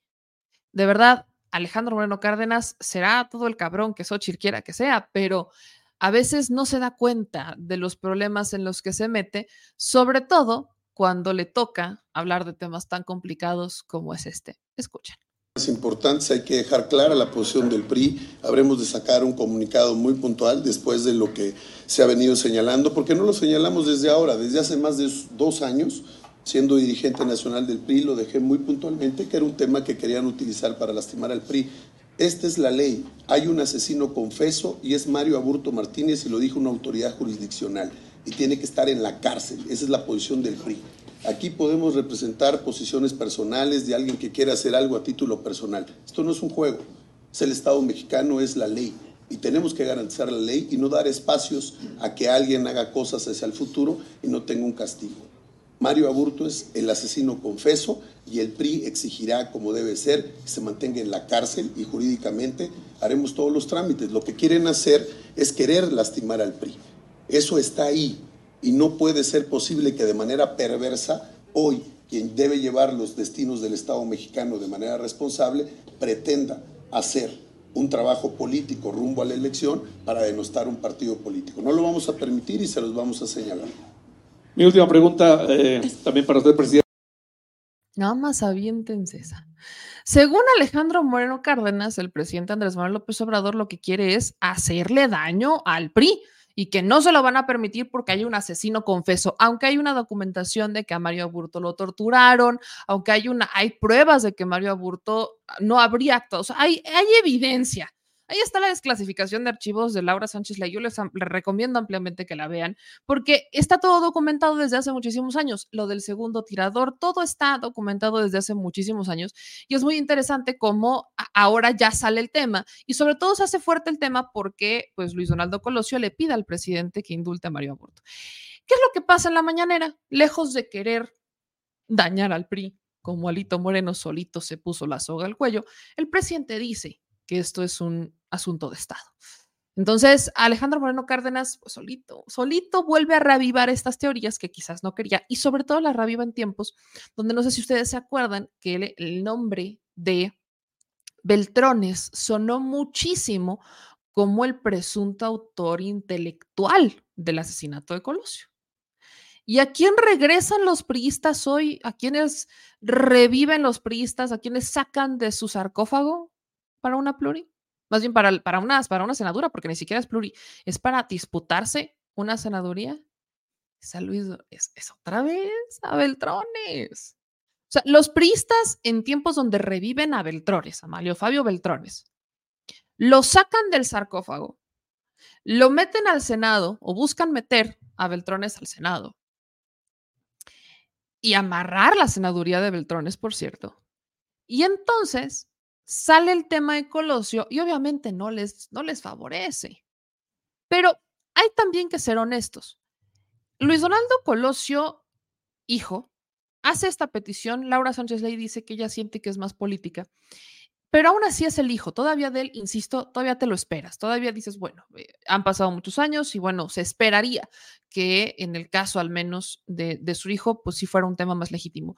Pero en el caso del PRI, Manuel Beltrones maneja muy bien el tema. ¿Cuántos años no se ha manejado Manuel Beltrones entre la sombra y la luz, entre las sospechas de si él fue el autor intelectual o no? Ah, o sea, ¿cómo realmente, cómo realmente eh, viene Manuel Beltrones manejando el tema y Alejandro Moreno Cárdenas no, no, le aprende ni siquiera a manejar el tema. Alejandro Moreno Cárdenas lo que hace con esta declaración es ponerse la soga al cuello, porque en ningún momento se menciona la imagen del PRI. Es más, el PRI debería de ser el primer interesado en que se llegue a las últimas consecuencias, pero lo hacen político y dan una declaración en donde más que declaración parece que se están echando la soga al cuello y que están aceptando ciertas culpabilidades. Casi, casi parece de esas frases de a, a, a, a petición no pedida, culpabilidad manifiesta. Y justo en este tenor, pues ahora va lo que dijo el presidente, porque el presidente en la mañanera, en la conferencia de prensa que tanto hace enojar a muchos y que tan copiada es, el presidente, pues justamente menciona el tema de Colosio. Y el presidente, desde este tenor, eh, retoma cómo van las investigaciones, donde, insisto, se menciona el caso de Genaro García Luna, que Genaro García Luna, porque García Luna trabaja en el CISEN, entonces en ese periodo les, había les, les habría tocado. Y lo que dice la fiscalía es que Genaro García Luna pues rescata básicamente a esta gente del CISEN que no pisa básicamente la cárcel, ¿no? Que tenían evidencias, que tenían pruebas para detenerlo, para procesarlo y para investigarlo y que no lo tocaron pero ni con el pétalo de una rosa. Y el que entra en ese escenario es Genaro García Luna. Entonces imagínense el boletote que ahorita traen encima los del PRI y los del PAN. Pero el presidente pues muy respetuosamente le dice a Luis Donaldo Colosio que pues él entiende la situación tan complicada que representa para su familia, pero que él no puede frenar la investigación porque el asesinato de Colosio es un asunto de Estado. Vamos a escuchar lo que dijo el presidente.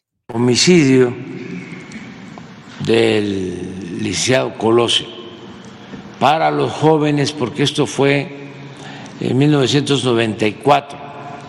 Eh, siempre se sostuvo de que no se trataba de un asesino solitario. Hay casos, el de Kennedy, por ejemplo, que se atribuye a un asesino solitario.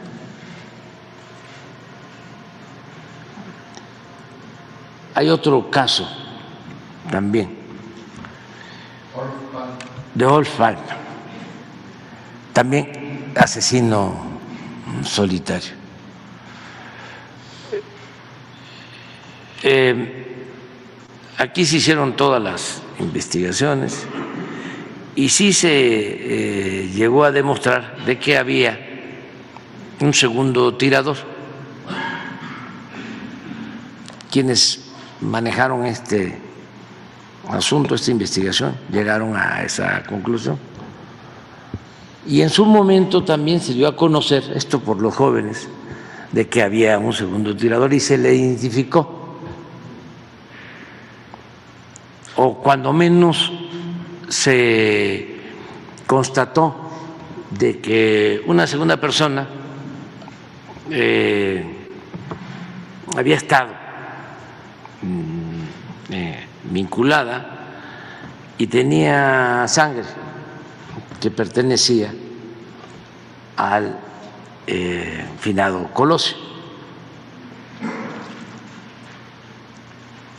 Resultó que ese segundo personaje, no aburto,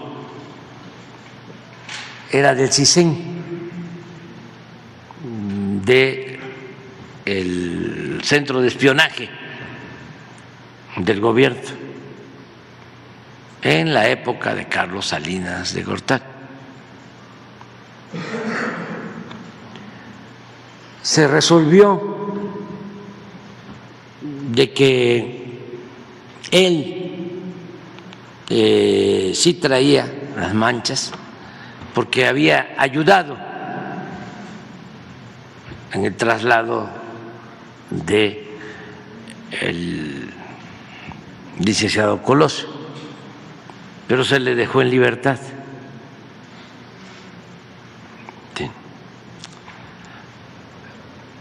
Queda lo de aburto, incluso se descarta la posibilidad de que aburto eh, haya vuelto a disparar, porque creo que el el otro disparo está en el abdomen, o fue en el abdomen.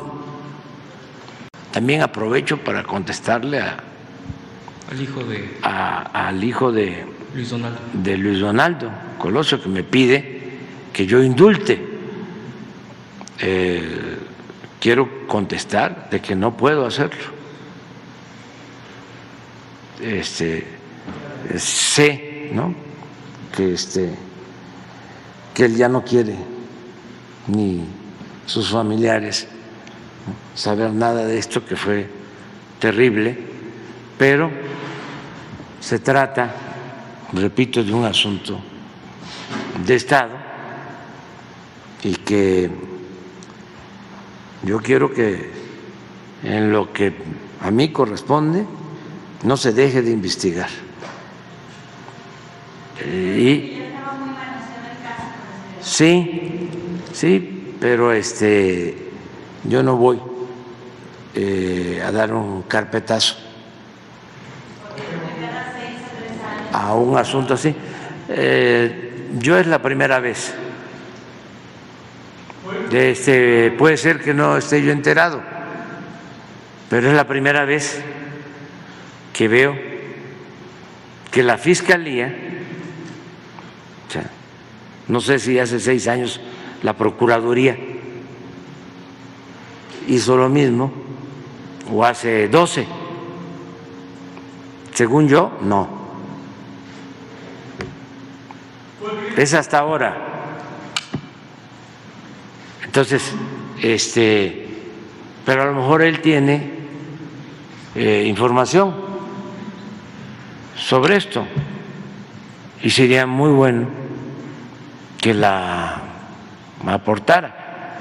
Y yo no estoy cerrado, este, no tengo ninguna intención de utilizar una situación tan lamentable con propósitos políticos, mucho menos con propósitos politiqueros, pero sí eh, es importante de que no haya impunidad si se trata de un crimen que, de acuerdo a la Fiscalía,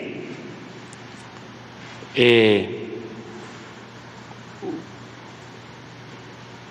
tiene alguna relación con una institución del Estado. Changos. Pues vamos a ver qué pasa. Eh, las, las, preguntas hay muchas. Y miren, yo, yo sé que quizás lo que yo sé del caso de Colosio es nada. Yo tenía dos años cuando eso pasó. A Colosio lo asesinan en el 94. Yo nací en el 92. ¿no? O sea, yo, yo nací en el 92, en octubre del 92, ahí para servirle a usted a Dios al pueblo. Entonces, año y medio tenía yo, un añito y medio, apenas daba mis pequeños pasitos.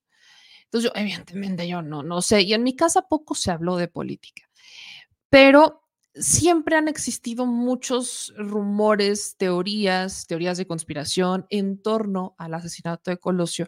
Una de las más fuertes que yo escuché es esta, ¿no? Que habría sido justamente asesinado por Salinas. Muchos dicen, insisto, que es que porque ya les estaba desbocando del carril. Y yo digo, en realidad no, porque cuando te pones a investigar a Colosio, Colosio siempre fue muy cercano a Salinas. O sea, Colosio no hacía nada sin que Salinas no se lo autorizara. E, ese discurso de tengo hambre, perdón, pero por un discurso ya hiciste enojar a Salinas de Gortari. No, no te la compro. Entonces, más parece que fue, si es que va por esa teoría, que habría sido justo para no, no, no, no perder, o sea, no perder las elecciones y afianzar aunque sea un sexenio más. La pregunta en este momento es justamente en dónde está este individuo. Y por eso la intención de la Fiscalía General de la República de reabrir la investigación, al menos es lo que sabemos, porque ya hay muchas otras eh, veces que hemos cuestionado a la Fiscalía General de la República, porque lejos de querer hacer su chamba, realmente parece que este, quiere hacer la chamba contraria. Entonces, habrá que ver, estamos buscando, mi querida Laura Sánchez Ley, que es la expertaza en este tema, ya trae toda la desclasificación, ha escrito libros de esto, tiene una década investigando el tema, ha tenido una agenda compleja, pero justo esperamos, ¿no? Terminar de, de, de amarrar la agenda con ella para pues para poder terminar de poner estos puntos finos de lo que se sabe respecto al asesinato de Colosio o lo que ella pudo investigar, que veo a muchos que, que justamente dicen, no, es que María Burto fue solo, y de hecho Laura Sánchez Ley es la que ha defendido porque tiene los documentos donde se prueba que existió una segunda persona, no nada más Mario Aburto, y de ahí se desprenden muchos otros temas. De hecho, dice que la trataron de loca. Sí, de hecho dice Laura que la trataron de loca, que hubo un rato que la trataron de loca, que incluso la han invitado a programas y que la tratan de loca, ¿no? Que dicen que para qué, o sea, casi casi la, la invitan para acusarla, ¿no? De intentar ahí encubrir, este, a, como lavarle la cara a Mario Aburto y demás, ¿no? Como si ella fuera la defensora de Mario Aburto, cuando lo único que ella está haciendo es exhibir las pruebas que tiene respecto a una desclasificación de archivos enorme. Que como dato quiero decirles que las desclasificaciones de archivos no son gratuitas. ¿ok? Son desclasificaciones que cuestan muchísimo porque el santo INAI lo que hace es que cuando quieres desclasificar ese tipo de archivos de hace muchos años que no están digitalizados, te pone varias opciones y tú decides de a cómo la copia. De hecho, en algún momento yo quise, yo quise de- descargar unos archivos y me decían que las copias estaban a 10 pesos. Vaya, ya ni en las tiendas enormes estas donde venden papelería, te los venden la, la copia a 10 pesos. Ya ni ahí. O sea, una copia en blanco y negro a 10 pesos. Entonces ella tuvo que ir al archivo y llevar, llevar sus copiadoras, llevar para copiar discos y, des- y, copiar y desclasificar y sacar toda esta información para después analizarla, porque hay muchos, muchos obstáculos para querer hacer esto. Entonces, hay ojo con el tema. Vamos a buscar todavía nuestra querida Laura Sánchez Ley para pues, darle más seguimiento a todo esto. Y ahí va un dato curioso, ¿no? Hoy vimos a una Xochil Gálvez, creo, muy contenta con el PRI. Y para muchos dirán, oye, ¿por qué Xochil Gálvez está tan contenta con el PRI, no? ¿Por qué Xochil Gálvez tiene, está, está tan contenta, tan feliz con un PRI? Un PRI que, pues, Xochil Gálvez, pues, básicamente venía, eh, pues, estaba muy molesta, ¿no? Ustedes acordarán que ella estaba muy molesta con el PRI, tan es así que decía, ¿no? Que ella nunca trabajaría con priistas indeseables como este Alito Moreno, ya después la corrigieron y demás. Pero hace un poquito, o sea, de hecho en la tarde de hoy, me metí a ver cómo andan las pautas de los políticos en, este, en Facebook, ¿no? Que es una, es una plataforma que sí ha este, transparentado ¿no? Todas sus, este, pues todas las publicidades que tienen, ellos sí han transparentado prácticamente todo. Y de hecho, una de las pautas que nos pusimos a buscar cómo andaba la cosa fue la de Xochil Gálvez. Xochil Gálvez ha pautado un par de millones en sus cuentas de redes sociales, sobre todo en Facebook, y me parece relevante rescatar esto porque eso también se fiscaliza, ¿no? Lo que ellos gastan en redes sociales se fiscaliza.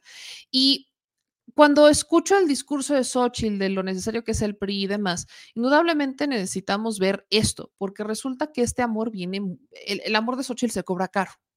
Se, cro- se cobró muy caro, con unos más o menos 10 millones de pesos. El amor de Xochitl al PRI costó 10 millones de pesos, o hasta este momento ha costado 10 millones de pesos. ¿Cómo está la cosa?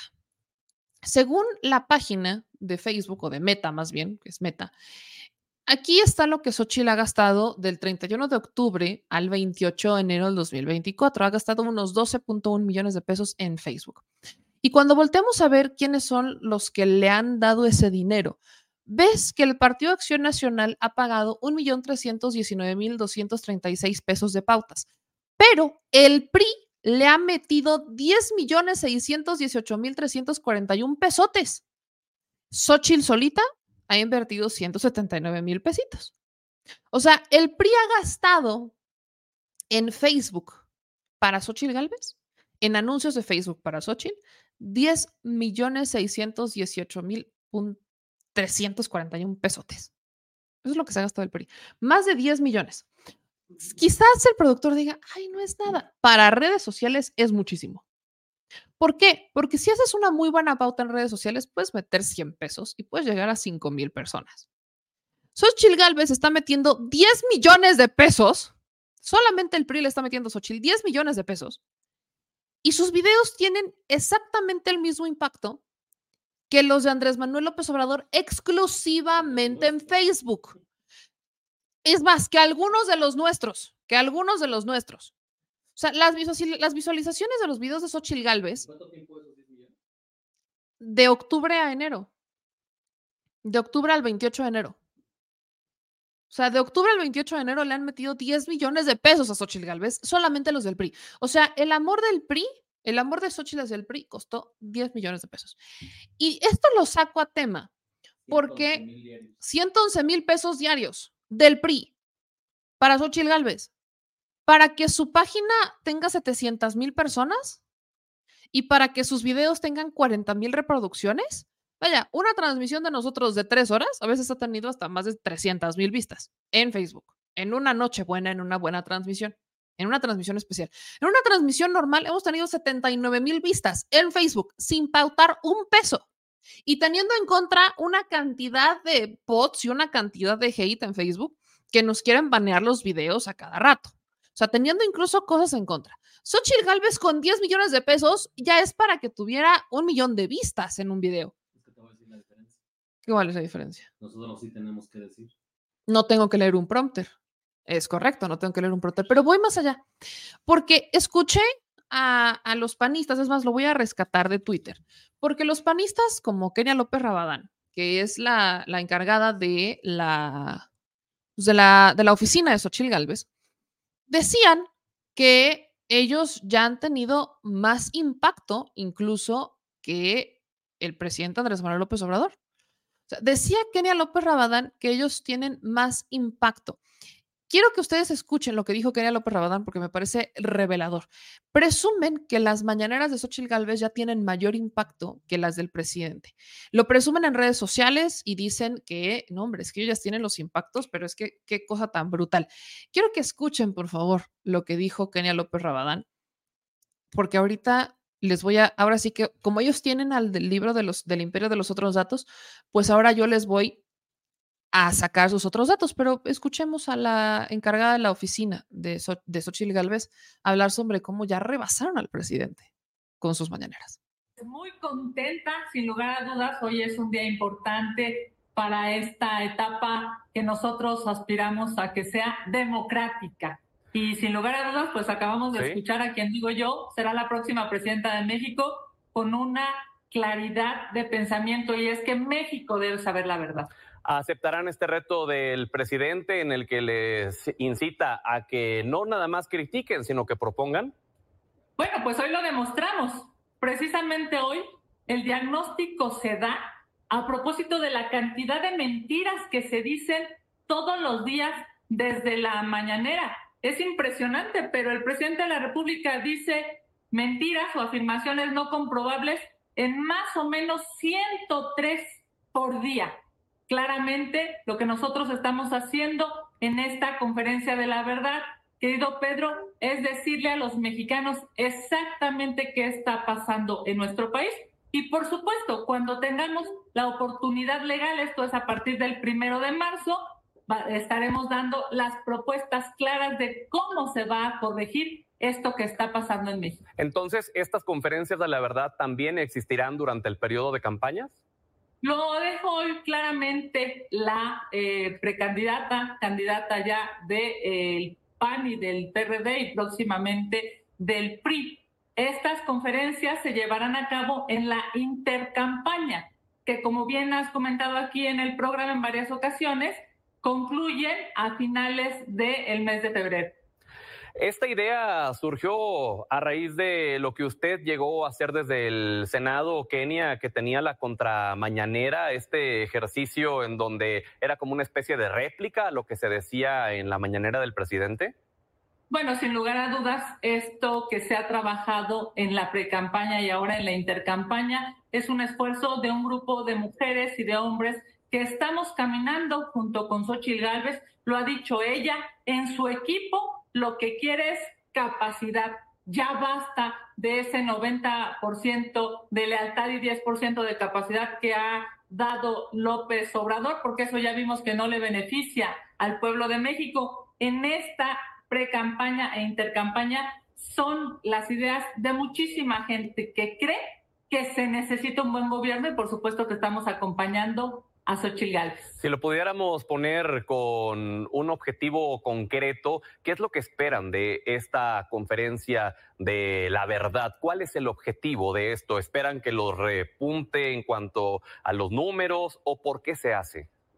Bueno, primero que nada, Pedro, a decirle a tu auditorio que lo que esperamos es que México pueda conocer la verdad, los verdaderos datos, no los otros datos, no las mentiras de López Obrador desde Palacio Nacional, sino la realidad que se está viviendo en México, esa inseguridad terrible que se tiene que corregir, esa falta de medicamentos que se tiene que corregir, esa necesidad de reconocer el problema para, por supuesto, después generar la solución. La cantidad de mentiras que se dicen desde Palacio Nacional lo único que ha hecho es ensangrentar a este país. Es que las familias en México no puedan salir eh, a gusto pensando que van a poder regresar con vida. Estamos viendo masacres todos los días y por supuesto que para corregir esto que está pasando en México, lo primero que se necesita, Pedro, es conocer la verdad. Ante tantas mentiras que se dicen desde Palacio Nacional en voz del presidente López Obrador, se necesita saber la verdad Ok. hoy en voz de Xochitl Gálvez. Dos preguntas más. eh, se nos acaba el tiempo, Kenia, pero no puedo dejar de preguntarle un par de críticas que les hacen a través, sobre todo, de redes sociales. La primera es, ¿por qué pareciera que copiaron la tipografía de la mañanera del presidente? Pues mira, no sé si, si algunas personas piensan que es la misma letra, pero lo que es un hecho es que no es el mismo formato, es que los periodistas en la conferencia de la verdad tienen una libertad clara, que aquí, por supuesto, no estará Lord Molécula haciendo preguntas a modo y, por supuesto, claramente es visible la diferencia entre la mañanera del presidente López Obrador y la conferencia de la verdad, quien, por cierto, déjame nada más darte un dato, llevamos tres veces más de vistas que la mañanera hoy del presidente de la República. Si esto fuera fútbol, vamos 3 a 1, 40 mil contra 120 mil views. Que bueno, eso también les criticaban a través de redes sociales el día de hoy, justo que ese dato no era eh, concreto. Comprobable en el Twitter, mi, mi querido Pedro, lo acabo de subir a mis redes sociales. Todo México sabe cuántas vistas tiene la conferencia del presidente López Obrador en esa red social en Twitter y Sí. cuántas vistas tiene la eh, Entonces- futura presidenta de México. En Twitter es a donde se refiere, en esta Sí, red social. Muy bien, gracias Kenia por su valioso tiempo. Te mando un abrazo, éxito para ti y para tu auditorio. Que tengan la mejor de las noches. Igualmente, buenas noches. Híjole, no se ayuda, mana, no se ayuda. En Twitter, en la hermana república de Twitter. Twitter, para los que no lo saben, es de las redes sociales en la que menos mexicanos están. Twitter tiene un universo de 17 millones de mexicanos. Twitter. Ese es el universo. Twitter tiene un universo de 17 millones de mexicanos, nada más. ¿En dónde está la mayor cantidad de mexicanos? Están entre Facebook y YouTube, nada más. Y efectivamente, Xochitl Galvez en, eh, pues en, pues sí, en, en, en Twitter, ahí sí tiene, ahí sí tiene su imperio. Ahí sí tiene, ahí sí podemos decir que Xochitl Galvez se, se luce. Les voy a compartir esta pantalla para que vean, ¿no? Porque Xochitl ahí sí, ahí sí en Twitter, en, el- en la- en el imperio de la hermana república de Twitter, ahí sí no le vamos a disputar, no le vamos a decir que no. Miren nada más cómo están este, las cifras de Xochitl Galvez. Antes de, antes de que pases una más rápido. Mande usted. El, casi es el mismo número de mexicanos en redes sociales en México que el padrón electoral. 94, 95. Sí, exacto, estamos ahí, hablando de nomás como 95. para que vean más o menos. Y de ahí 17 están en Twitter. Exactamente. Entonces, quiero que hagan esta primera, este primer agradable ejercicio. Esta es la comparativa de Twitter de la mañanera del presidente López Obrador versus la mañanera de Xochitl Gálvez.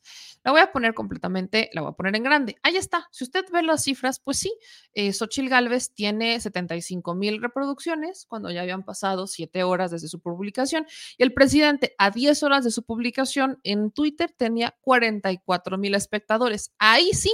Ahora, la del presidente con una duración de 2 horas 13 minutos y la de Xochitl duración de 35 minutos. En esta sí, Galo, tiene razón. Pero insisto, Twitter tiene un universo de nada más, un universo exclusivamente de 17 millones de mexicanos. Estamos hablando de 17 millones de mexicanos. ¿Cómo te pones a competir con estas condiciones? O sea, si están basándose, si el universo de Xochitl Galvez para eh, competir con el presidente o para presumir sus cifras de que les está yendo mucho mejor y que ellos, no, hombre, ya eh, arrebasaron y no sé qué tanto, es un universo de 17 millones, bueno, ese será el electorado que aparentemente van a disputarse. Yo no veo de otra. O sea, ese es el electorado. Este es Twitter. Si la hermana república de Twitter fuera todo México, ah, bueno, te la compro. Pero no, Fíjense que no, la hermana república de Twitter no es todo México. De hecho, es una red social en la que la gente a veces no se quiere, quiere participar porque es pues bastante rabiosa. Vamos a llamarle, a ver si que como Shakira, son rabiosos. Son bien rabiosos y hay gente que no aguanta, hay gente que nada más no, no aguanta estar en esta red social y por eso no participan. Hay muchas mujeres que no participan en esta red social porque justamente es una red social muy, muy virulenta. Entonces, tienes a una, tienes una cantidad de, personas que participan en esta red social y que pues nada más no, no, no, no es todo México, pero ese es el logro de Xochitl Gálvez, lograr superar al presidente en Twitter, la red social con menos mexicanos. ¿Cómo está en las otras redes sociales? Vamos a ver cómo andan las demás redes sociales, también me parece importante. Facebook. Facebook es la segunda red social más importante. Entre Facebook y YouTube es donde justamente se disputan en realidad eh, las redes sociales de los mexicanos, con aproximadamente 68 millones de mexicanos. Según las últimas estadísticas, se estima que en Facebook hay 68 millones de mexicanos en, en esta red social. Es una estimación. Vean cómo andan las cifras. Si aquí ponemos y compartimos la campaña, vemos que Xochil Gálvez en un video de hace siete horas tiene, o sea, cuando siete horas después de transmitir su este, mañanera, tiene 18.200 reproducciones.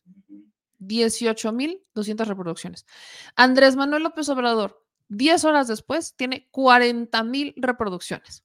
Xochil Gálvez, en la mañanera de 24 horas antes tiene 47.300 reproducciones. El presidente Andrés Manuel López Obrador, la mañanera de 24 horas antes tiene 64.500 reproducciones. En un video de 56 segundos del presidente López Obrador, donde dice saludos desde la Laguna de los Siete Colores, tiene 287.300 reproducciones. Xochitl Galvez, en su video colgándose de Benito visitándolo en African Safari de un minuto con 11 segundos, tiene 49.800 reproducciones. Ojo, aquí, esto que consigue Xochitl es pautado. Xochitl, con una inversión de más de 12 millones, 12 millones de pesos, ha logrado estos alcances. El presidente no le ha invertido un solo peso. Un solo peso. El gobierno de México no ha invertido un solo peso en sus redes sociales. Ni un peso. O sea, lo del presidente es orgánico, lo de Xochitl Galvez es artificial. Y ni así le alcanza a llegar al presidente López Obrador en Facebook. Y nos vamos a la red social más ruda, la red social más, más ruda, que es YouTube. YouTube tiene aproximadamente 65 millones de mexicanos. Estamos hablando de una red social muy fuerte en la que constantemente se genera contenido, una red social que ya también tiene anunciantes desde hace un muy buen rato. ¿Cómo andan acá? Bueno, aquí la cosa está para llorar. Xochil Galvez tiene 121 mil seguidores y Xochil Galvez en sus mañaneras la primera tuvo 111 mil reproducciones. En la segunda, seis horas después de haberla publicado, 27 mil reproducciones. El presidente Andrés Manuel López Obrador, en sus mañaneras, más o menos viene con 500 mil reproducciones. Una mañanera de hace un día, o sea, 24 horas antes, tiene 582 mil reproducciones.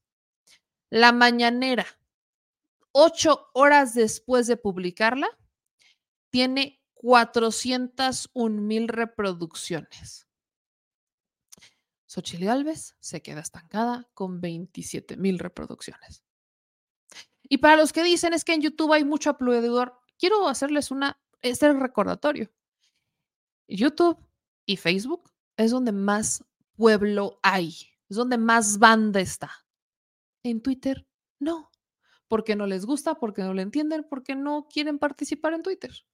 Y ojo, hay cada vez más.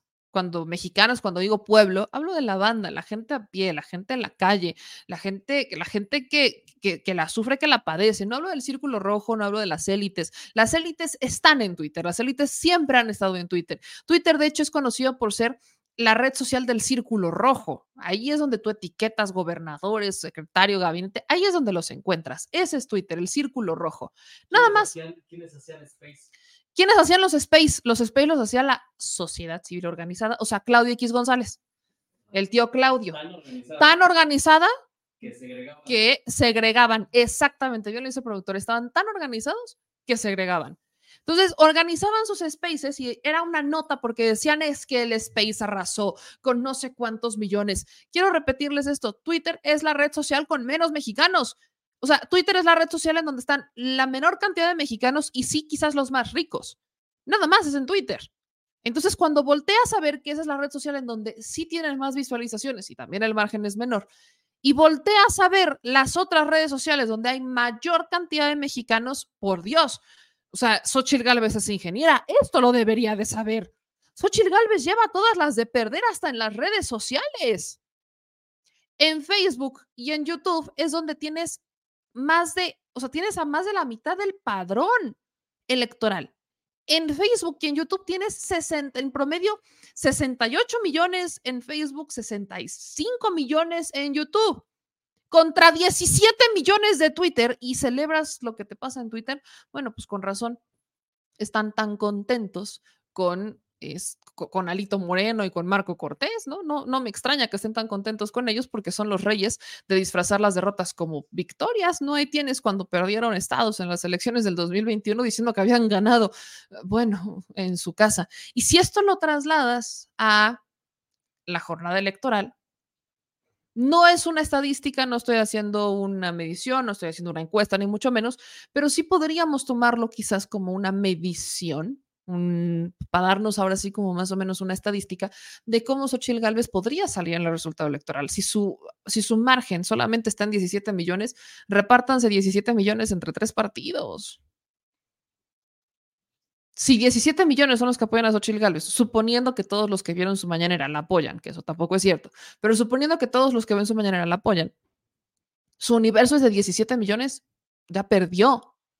Mientras que del otro lado tienes su competencia, que sería Andrés Manuel López Obrador, pues lo tienes ganando como siempre, diría la tía Belinda. Ahora, Claudia Sheinbaum, Claudia Sheinbaum en su documental tiene más, o sea, el documental de Claudia Sheinbaum, no sé si alcanzó más del millón. Ahorita se los voy a poner, porque con quien Xochitl Galvez debería de competir es con Claudia Sheinbaum, no con Andrés Manuel López Obrador. Ella debería de competir con Claudia Sheinbaum. Y Sheinbaum trae una serie de programas como estas, estos podcasts a los que busca llegarle a los jóvenes y demás. Y Claudia Sheinbaum ya tiene una cantidad de seguidores en sus redes sociales, sobre todo en YouTube. Ahí va. Claudia Sheinbaum en YouTube tiene 246 mil personas y en su, este, por ejemplo, en sus podcasts, en el podcast que publica semanalmente, su última emisión tuvo 13 mil reproducciones. En un video de 8, de 8 minutos, cuando escaló una montaña, tiene 19 mil reproducciones. Luego, en otros podcasts, tiene 30 mil. Hay otros podcasts que tiene 100 mil reproducciones, o sea, oscila entre 186 mil, 96 mil, 81 mil reproducciones en su podcast, que no es una mañana, sino que es su podcast. En otros videos, eh, Claudia Sheinbaum tiene 9 mil visualizaciones, 10 mil visualizaciones, pero en los spots de pre-campaña que han subido a sus redes sociales traen 354 mil visualizaciones, 317 mil, 362 mil, 419 mil. Y si nos vamos, por ejemplo, a sus eh, videos en vivo de los eventos de pre-campaña y sus presentaciones y demás, tiene visualizaciones de 171 mil vistas, 45 mil vistas, 64 mil, 81 mil, 59 mil, 39 mil. O sea, incluso Claudia Sheinbaum, que es la verdadera competencia de Xochitl Galvez, no es el presidente, se la lleva de calle con la estrategia que manejan en YouTube. Se la lleva de calle. O sea, traen, traen mucho más impacto con la organización de Claudia Sheinbaum que con Xochitl Galvez en sus redes sociales. Y Xochitl Galvez es la que más la ha invertido a sus redes sociales. No quiero dejar eso a un lado. Xochitl Galvez le ha invertido varios millones, sobre todo a Facebook, y no termina de pegar. O sea, no termina de cuajar el proyecto gelatinoso que tiene el PRI, el PAN y el PRD. Simplemente no, no, no pasa. Aquí vean, o sea, en este spot de 31 segundos de mujeres, un spot firmado, filmado solamente por mujeres, tiene casi medio millón de reproducciones. Y, y Xochitl Galvez ahí presumiendo Twitter, Twitter nada más. No, pues así como le vamos a hacer o sea, si ese es el universo y ese es el éxito, pues bueno, yo, yo entiendo que hay que motivar a su gente, yo entiendo que hay que motivar al equipo, pero sobre todo creo que la motivación está enfocada en motivarlos porque pues están gastando una de lana que para seguirla gastando, pues al menos tienen que estar contentos con lo que están gastando. Porque es una la nota. O sea, Xochitl Galvez en sus conferencias tiene todo el equipo de producción, les da alimentos a, a la gente que la va a ver. O sea, vemos a una Xochitl Galvez que trata a la prensa, ¿no? De esa manera. Aquí está el tema que les digo del documental. El documental de Claudia tuvo más de un millón de reproducciones. Xochitl no puede ni llegar a su primer millón, diría esa famosa canción de mi primer millón. Entonces, cuando volteas a ver esta incluso comparativa que quieren hacer o esta competencia que quieren hacer con las conferencias, el problema no es el formato, el problema no es cómo lo hagas, el problema no es ni siquiera el estilo, el problema es quién lo está diciendo. Te falta descontar o sumarle lo que le cuesta la casa donde hace la Claro, donde lo que cuesta, a menos que se la es- estén prestando. Porque la zona no es. Es en Anzures. Es las Azures. Es o sea, en la Miguel Hidalgo, es en la delegación Miguel Hidalgo. Sí, bueno, Esa es la delegación que ella gobernó. Habría que investigar cómo está eso, porque es la delegación que ella gobernó. Y recordemos que Xochitl todavía tiene un poquito que aclarar respecto a la Casa Roja y a varios permisos que otorgó. Digo, se la podrían haber prestado, eso, Sí, pues, eso podríamos, podríamos casi descartarlo, ¿no? Pero vaya, Pero es una casa medianamente grande. mediana muy grande. Mediana muy grande. Mediana muy Mediana muy grande. grande. Sí, mediana diagonal muy grande. Pero dice aquí Eduardo Salas, el que no conoce a Dios a cualquier santo le reza. Pues, ¿qué les digo, mi gente chula? Vamos a leer un poco de sus comentarios. David Pineda, el vocero oficial, nos manda 5 dólares de superchat. Dice, excelente contenido, amiga Meme Yamel, te admiro mucho. Yo también en mi canal apoyo a la cuarta transformación. Pues, Muchas felicidades, David. Ahí que te sigan en tus redes sociales también. ¿Cómo de que no? Claro que sí. Señor productor, ahí me pones a cargar esto, por. Ah, sí. Con todo gusto, si usted tan amable. ¿Cómo no? Claro que sí, como de que no, claro que yes. El cargacelular. El carga celulares. Este, dice Sergio, nadie ve a Claudia el documental solamente porque lo difundió por todos lados, pero los demás nadie los ve, no llegan ni a 5 mil. Sergio, te recomiendo que vayas a, a ver este, su canal. Lo acabo de poner, digo, yo sé que muchos necesitan lentes. Necesitan lentes para ver, porque Híjole, tienen razón, impacto no es lo mismo que vistas, el impacto puede ser mayor porque tú lo puedes ver solamente como ahí verlo y no necesariamente meterte a ver el contenido, puedes ver la miniatura. Entonces sí, puedes ver la miniatura y solamente eso se contempla como impacto y puede ser aún mayor, pero lo que realmente importa es cuando entras a ver el video y ya te quedas viendo el video, ahí es donde ya realmente importa. Este dice Felina, bueno, ya me perdí más con ustedes cómo votar. No, esto no estamos hablando de cómo votar, esto es otro, otro show. Dice Sergio, ella restringe sus comentarios, no permite comentarios. Comentarios, no permite comentarios. ¿Neta? Dice, supongo que hablas de Shanebaum. Pues, ¿cómo te explico? Yo aquí estoy viendo un montonal de comentarios, oye, mano.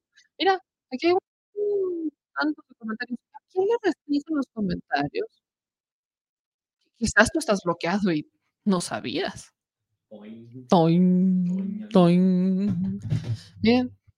Aquí hay más comentarios. Aquí hay más comentarios. Muchos más comentarios. Muchos, miren aquí. Ahí están los comentarios. Entonces, yo, yo no sé dónde es el que te restringen los comentarios. Sí les hacen falta lentes, oiga, sí les hace falta lentes. Póngase lentes. Ampliamente recomendado. Miren, Excelentes, Paulina. póngase lentes. Dice en el chat, me equivoqué. Pues es que Claudia no hace, o sea, sus transmisiones en vivo son básicamente videos ya grabados que se estrenan, salvo las transmisiones en vivo de los eventos, que también, fíjate, ahí también está, este, están, está la gente comentando. Hmm, cosa curiosa. Y oigan, nos, aquí me dicen, eh, Meme, ¿qué opinas sobre el presunto financiamiento del cártel de Sinaloa a la campaña de AMLO? Tienen toda la razón, vamos a cerrar con ese comentario. Anabel Hernández hoy publica en Deutsche Welle una, pues una nota en donde dice que supuestamente habrían financiado al presidente Andrés Manuel López Obrador eh, desde el cártel de Sinaloa. Esto me parece curioso porque la misma Anabel Hernández dijo al inicio de la administración que ella, y lo dijo en muchos medios, son declaraciones públicas, que ella había investigado a Andrés Manuel López Obrador y que no le había encontrado absolutamente nada, ¿no? Ella dijo que, había, que ella, ella había investigado al presidente y que no le había encontrado nada malo. Entonces, a mí sí me, me pareció curioso cuando Anabel Hernández saca esta nota y dice que eh, el presidente en, en Dolce Vele, pues que el presidente habría sido financiado, que la campaña presidencial del presidente de López Obrador habría sido financiada. Miren, aquí se las voy a compartir. Dice en Dolce Vele, ay, ya, el cártel de Sinaloa financió la campaña de AMLO en 2006. De acuerdo a una investigación realizada entre 2010 y 2011 por el Departamento de Justicia, el cártel de Sinaloa aportó entre 2 y 4 millones de dólares a la campaña de Andrés Manuel López Obrador en 2006. Una investigación realizada dice que tuvo conocimiento del caso desde 2020. ¿no? Como parte, como parte de una investigación de largo aliento que realizó desde 2019. Vamos a, ok, va, ¿no? Aquí lo que me parece interesante es que la propia Anabel Hernández, a inicios de la administración, dijo que ella le investigó hasta por debajo de las canicas Andrés Manuel y que no le encontró nada. Y que esto habría ocurrido entre 2010 y 2011, pero ella se entera en 2020. ¿Cómo es posible que si tú tienes contactos con la DEA, porque Anabel Hernández tiene contactos con la DEA, y que esta investigación ocurre entre 2010 y 2011, tú te enteras hasta 2020 cuando dijiste en 2018 que tú lo habías investigado y que no le habías encontrado nada? O sea, hace, brinca mucho que sea Anabel Hernández justamente la que lo diga. Si es una investigación que ocurre entre 2010 y 2011, ella se tendría que haber enterado cuando supuestamente lo fue a investigar, ¿no? eso es lo que, o sea, eso es lo que tendría que haber pasado, pero en 2018 Anabel Hernández dice que no sabía absolutamente nada. Y llega 2020 y se entera, no se entera, en 2020. Me brinca mucho y les voy a decir por qué me brinca. Lo vamos a comparar con el caso de Genaro García Luna. Genaro García Luna obviamente no le financiaron ninguna campaña porque no es político, pero está acusado, se le declara culpable en una corte en Estados Unidos por su complicidad con el cártel de Sinaloa, por, son delitos de conspiración para traficar droga hacia Estados Unidos. Y entonces, Genaro García Luna, ¿qué es lo que pasa en esa administración? ¿Qué es lo que pasa en la administración de Felipe Calderón. ¿A quiénes detienen? Porque Felipe Calderón dice que detuvieron a 700 mil, a 700 personas y no sé qué. Cuando tú haces una revisión de a quiénes detuvieron, por ejemplo, el caso de los Beltrán Leiva, cuando van contra los Beltrán Leiva es porque ya habían roto con el cártel de Sinaloa y porque ahora ya, o sea, que ya se convirtieron en los archienemigos de El Chapo Guzmán.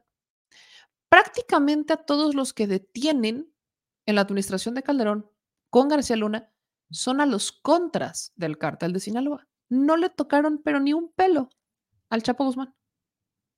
Así, ni medio pelo.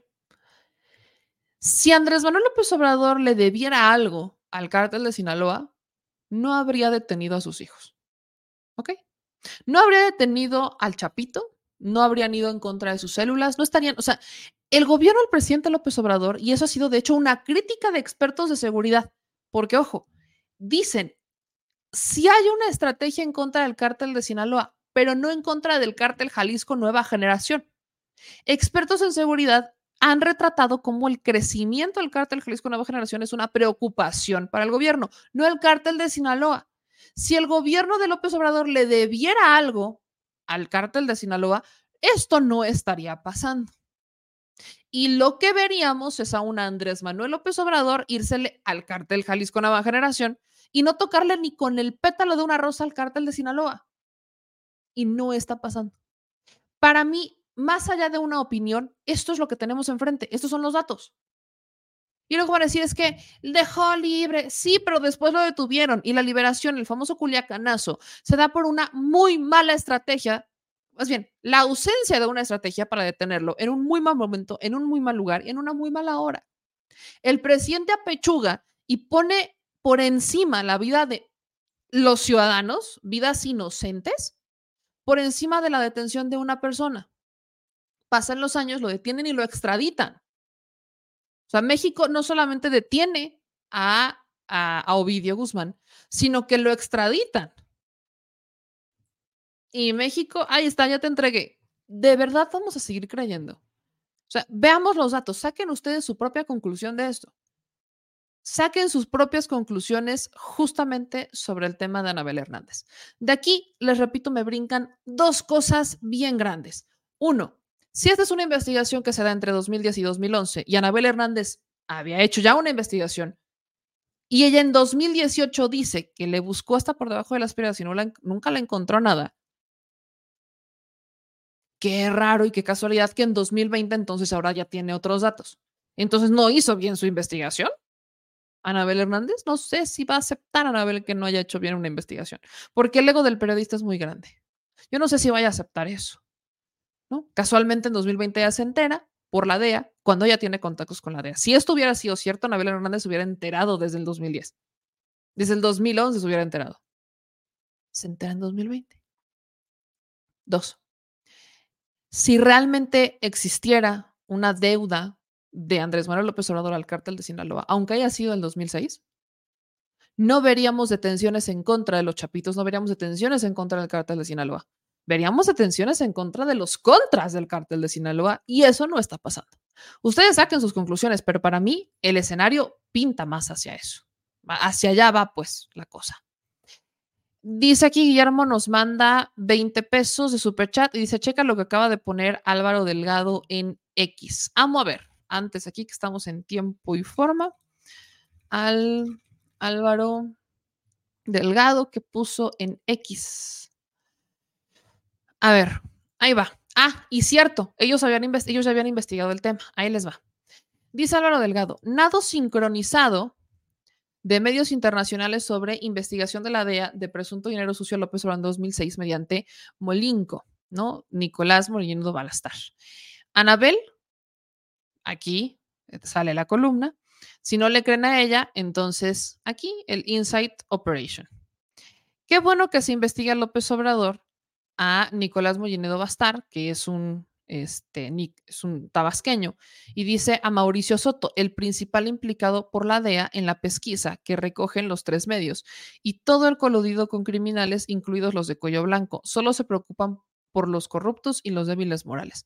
La principal fuente de investigación de la DEA sobre la sobre el presunto dinero sucio es Jennifer. Roberto López Nájera, testigo estrella de Felipe Calderón y García Luna contra el general Tomás Ángeles y el el, también el policía, el Javier Herrera Valles, cuyos casos, entre otros, se derrumbaron. ¿Qué es lo que está diciendo Álvaro Delgado en este tuit? Que hay un nado sincronizado, está Anabel Hernández, está Inside Crime, diciendo que a López Obrador lo financiaron en 2006 y se está haciendo una investigación. No se descarta, qué maravilloso, pero casualmente la principal fuente es eh, de, este supuesto dinero sucio es Roberto López Nájera, que es un testigo estrella de Felipe Calderón y de Genaro García Luna, para encarcelar a todos aquellos que dijeran que García Luna tenía vínculos con el cártel de Sinaloa. A todas luces, ¿no? Volteamos a ver a estos personajes que resultan sí estar implicados con el cártel de Sinaloa. Insisto, el caso de Genaro García Luna, él sí estuvo implicado con el cártel de Sinaloa. Y tanto Tomás Ángeles Aguajare como Herrera Valles le dicen a Felipe Calderón que García Luna está implicado con el cártel de Sinaloa. Calderón primero dijo que no sabía y ya después cuando estas dos personas alzan la voz, porque en esta administración ya pueden alzar la voz, dicen que ellos le dijeron a Calderón. Entonces, ¿qué hace Calderón? Recurre a Roberto López Nájera como testigo estrella y terminan encerrando a Tomás Ángeles y a Herrera Valles. Y ambos casos se derrumbaron. No se pudo sostener el testimonio de Roberto López Nájera. Ahora resulta que este mismo personaje, Roberto López Nájera, es el que acusa a López Obrador de recibir dinero. Insisto, saquen ustedes sus propias conclusiones. Saquen ustedes sus propias conclusiones. Honestamente, saquen las conclusiones. Aquí no estoy diciendo que no se investigue, adelante que se investigue y a México, pero si estamos viendo que tienes a un personaje que ya habría mentido para limpiarle la cara a García Luna, que a García Luna no se les cayó el caso. García Luna lo lograron declarar culpable por conspirar con el cartel de Sinaloa. ¿No? Lo logran, ahí lo declaran culpable. Ahí está, lo declaran culpable, ahí está el tema. Y entonces, ¿onta? Ahora sí que a mí díganme, ¿onta la claridad del caso? Hay, ¿onta? ¿No? A ver, aquí sí hay que, que ver qué es lo que ustedes opinan, pero para mí el tema pues está más, más claro que nunca, ¿no? Pareciera más una situación donde no hay pruebas. Diría Liz Vilchis, no, es que aquí sí es falso, muy falso. Aquí sí es muy falso, muy falso. Lo que me parece interesante es que Anabel Hernández, que ha investigado a García Luna y que ha investigado a Felipe Calderón y que tiene conocimiento del caso de Tomás Ángeles de Aguajare y de Herrera Valles, se suba a este tren no hay, les digo, el, el ego del periodista es muy grande.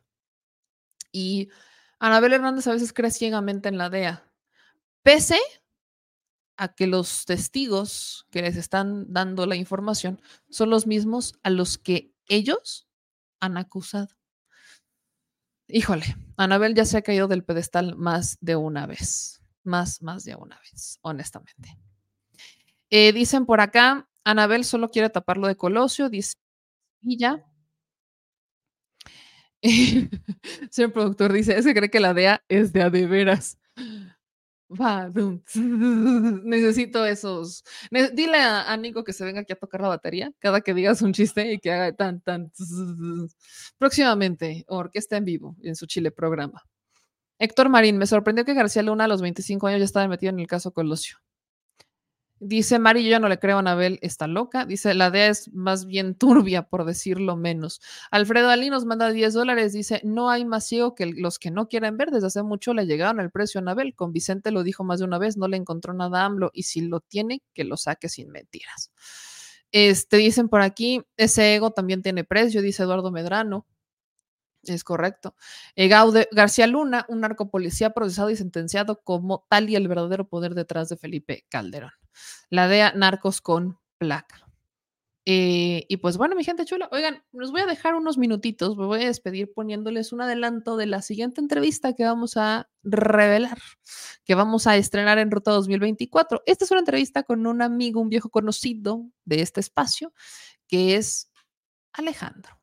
Alejandro 4T, me encanta porque así sale en su Twitter, Alejandro 4T. Entonces, pues les voy a dejar con este adelantito un poquito de lo que se viene en Ruta 2024 para que lo esperen y compartan cuando ya salga el video completo que va a salir ya en estos días. Así que estén pendientes y yo les agradezco a todas y a todos que se suscriban a nuestro canal y que estén pendientes y que como siempre estén con nosotros suscribiéndose, dejando sus comentarios, activando las notificaciones y dando mucho de qué hablar, diciendo las netas al chile, como en este espacio. Yo soy Meme Yamel y nos vemos en el siguiente episodio, pero no se les olvide Aquí les va el adelanto del siguiente Ruta 2024. Y a toda nuestra bandita de Spotify les mando un beso, pero bien tronado, miren así, para que manejen y lleguen. Ya se puede dar besos, el productor. Un besito bien tronado para que manejen y lleguen bien seguros a su destino. Y si están haciendo ejercicio, lo que están haciendo, pues qué maravilla.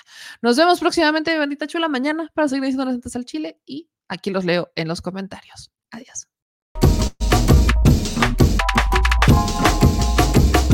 Amigas y amigos, bienvenidos a un episodio más de Ruta 2024.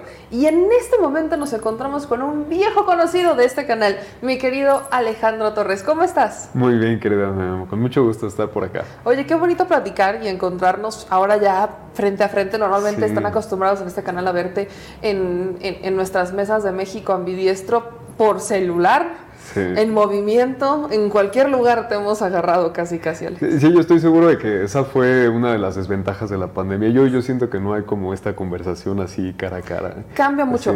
física, sí. Cambia mucho, Alex. Oye, vamos a, a, platicarle a la audiencia que nos ve y nos sigue quién es, porque en este momento estás buscando una diputación local en, en un muy bonito estado recién conquistado por Morena, pero en un lugar que no conquistó Morena, que es Tlanepantla.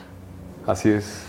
Sí, sí, pues en el Estado de México que apenas hace unos meses llegó el gobierno de la maestra Delfina, afortunadamente pues una participación extraordinaria, incluso en la del Corredor Azul, en la zona metropolitana del Valle de México, sí hubo un apoyo muy grande al proyecto que hoy encabeza la maestra Delfina Gómez.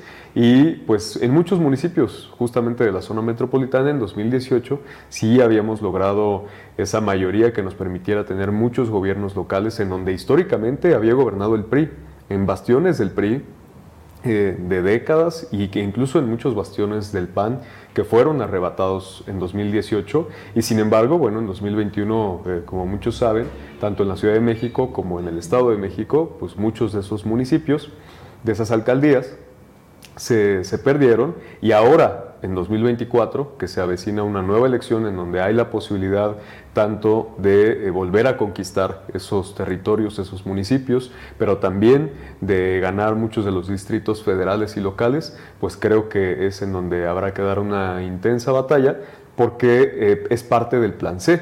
Y el plan C no solamente se reduce a lo federal, que si bien es muy importante ganar la mayoría calificada en la Cámara de Diputados, en la Cámara de Senadores, para que las iniciativas puedan ser aprobadas en el Congreso Federal, también hay que recordar que hay que ganar la mitad más uno de los congresos locales. Y también en el Estado de México, iniciando en el, el gobierno de la maestra Delfina, es fundamental que se logre una mayoría calificada que realmente le permita a la maestra Delfina Gómez, en primer lugar, aprobar el presupuesto, eh, que eso es una facultad exclusiva del Congreso local, precisamente, y aprobar eh, precisamente también pues, mayorías eh, constitucionales, reformas para tener una mayoría constitucional que permita hacer cambios a la constitución local y que con ello pues, se puedan hacer reformas a un régimen que estuvo durante más de 90 años enquistado en el Estado de México, a una forma de hacer política, a una forma de ejercer el servicio público que necesita ser transformada eh, a profundidad, pero que eso va a estar precisamente eh, pues, eh, a discusión en esta próxima elección del, domingo, del próximo domingo 2 de junio, en donde se va a definir pues, si en el Estado de México logramos esa mayoría calificada y si precisamente puede nuestro movimiento conquistar esos territorios que, que en 2021 pues, se, se perdieron. Dices algo muy importante, el plan C no solamente es a nivel federal, también es a nivel local. Y aquí creo que también vale la pena explicar la audiencia, porque se habla mucho del plan C inmediatamente la gente dice, no, diputados federales, senadores. Pero en reformas constitucionales se requiere también la aprobación de eh, los congresos para que ya sea una reforma que se implemente. Ahí es en donde también se necesita que estén los diputados locales, que, estén con esta visión de hacer cambios constitucionales. Pero yéndonos a lo local en, en el Estado de México, ¿Qué es lo que tú verías que si llegaras a ser beneficiado por la encuesta o el método que, que, que, tenga Morena y quedes como diputado y eventualmente, vamos al futuro, ganaras? ¿Cuáles serían estas reformas, estas iniciativas, este plan C del Estado de México? Un Estado que es la primera vez que tiene un cambio de política con un gobierno de Morena, o sea, sí es, quizás otros estados ya, ya pasaron por PRI, PAN, PRD, pero el Estado de México no. Entonces, creo que aquí sí hay varios cambios que se necesitarían, ¿no? Sí, es una oportunidad histórica, porque por primera vez ha habido una alternancia en el Estado de México que da la oportunidad de que se puedan hacer reformas eh, sociales que permitan, pues en primer lugar, recuperar muchos de los derechos que el neoliberalismo quitó, pero también que se adapten a las circunstancias que vive el Estado de México hoy en día y es un Estado de México que después de 90 años de gobierno del PRI, pues se figuraba entre los cinco estados más inseguros del país.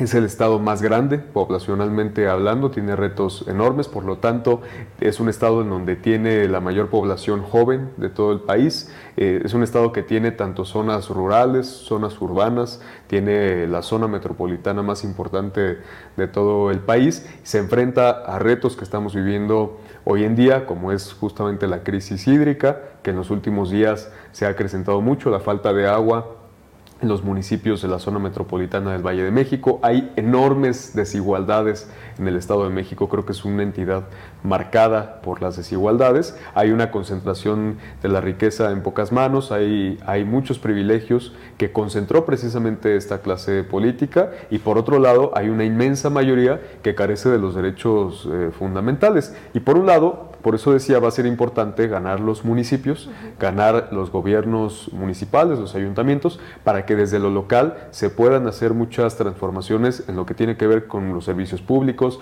con la seguridad en, en cada uno de los municipios, pero también necesitamos impulsar una agenda que llevemos al Congreso del Estado que permita al gobierno de la maestra Delfina tener un Estado que se adecue a los principios del humanismo mexicano y pues por supuesto necesitamos garantizar reformas en beneficio de la juventud del Estado de México, en donde tenemos muchas y muchos jóvenes trabajadores que están en condiciones precarias, muchas, muchos jóvenes que no tuvieron la posibilidad del, estudio, que precisamente tuvieron que trasladarse, la mayoría de nosotros, como muchos que estudiamos en su momento en la Ciudad de México también, y, y hay muchas y muchos jóvenes que carecen incluso de los derechos más fundamentales como el derecho a la salud y a la vivienda. Por primera vez incluso, cuando llegó la maestra Delfina desde su campaña, puso en la agenda ciertos temas, eh, con el tema de los jóvenes, que yo creo que son de avanzada incluso a lo que se ha platicado a nivel nacional de la cuarta transformación. Ella por primera vez pues habló del derecho a la vivienda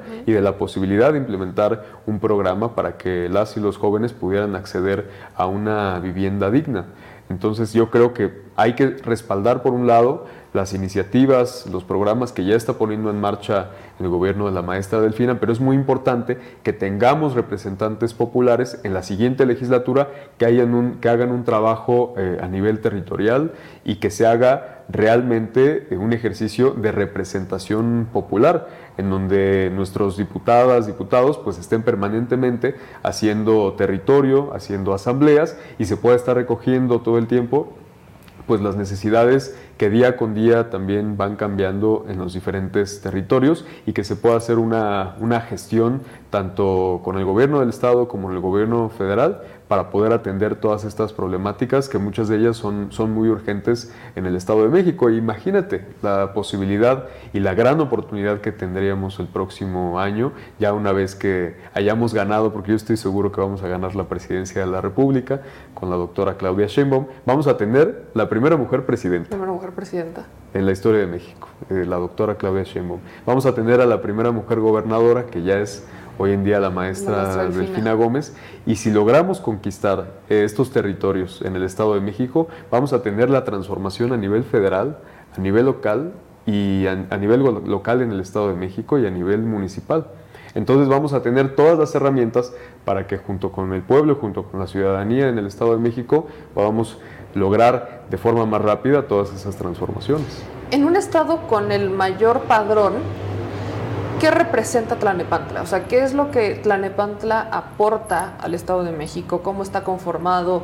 Para que también la audiencia pueda entender esto. Estamos hablando, hemos mucho platicado del Estado de México, lo que representa la joya de la corona, cómo es eh, un Estado que tiene mucha gente, que por ende al tener mucha gente también hay mucho dinero, pero hay una muy mala distribución o existió una muy mala distribución de ese recurso y tienes eh, focos muy rojos de violencia, feminicidios, eh, inseguridad, eh, muy mala movilidad. O sea, de verdad el reto del Estado de México no es un reto que se pueda resolver por completo en seis años, como no lo fue el caso de México como tal. Pero para eso requieres de varios impulsos, de varios apoyos que se sume a esa transformación. Pero en, tu caso particular, Tlanepantla, que, que es, pues es tu, tu, municipio, tu distrito, estás disputándose por él. ¿Qué representa para este gran reto que es el Estado de México?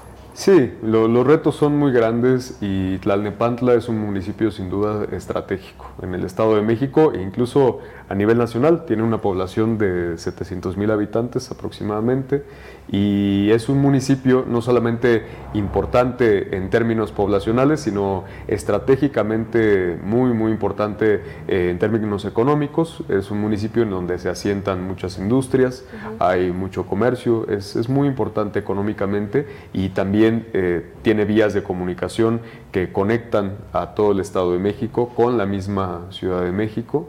Muchos de los trabajadores del Estado de México se trasladan todos los días a la ciudad. Tenemos, compartimos eh, territorio con la Ciudad de México, con las alcaldías de Azcapotzalco, con la Gustavo Madero y también con otros municipios de la zona metropolitana del Valle de México que comparten muchas de las problemáticas y que comparten una condición muy, muy similar, pero Tlalnepantla tiene una, una característica también particular y es el hecho de estar dividido eh, en dos territorios distintos. Tiene una zona oriente que colinda con Ecatepec y con la Gustavo Madero y tiene una zona poniente que colinda con Naucalpan, Atizapán, y es lo que se conoce como el corredor azul. A partir de ese territorio es lo que tradicionalmente ha gobernado el PRI y el PAN durante muchos años y recientemente, pues ya con la cuarta transformación, los municipios de la zona oriente son los que gobierna eh, Morena. Y no por ello, pues Tlalnepantla no es unido, porque sí tiene, comparte muchas de las características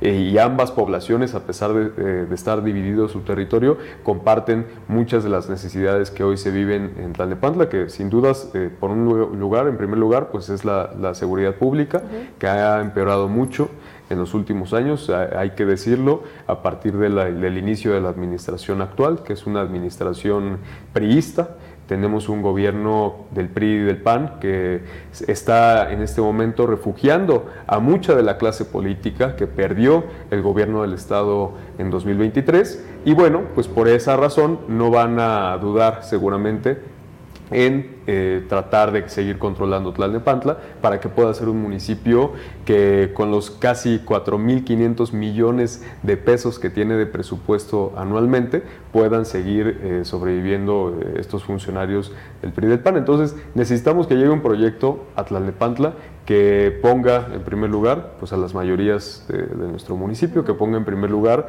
las problemáticas, las grandes problemáticas que se han heredado de muchos gobiernos y por supuesto pues va a ser un municipio estratégico para poder eh, hacer que avance la transformación no solamente en este territorio en concreto, sino en toda la zona metropolitana del Valle de México.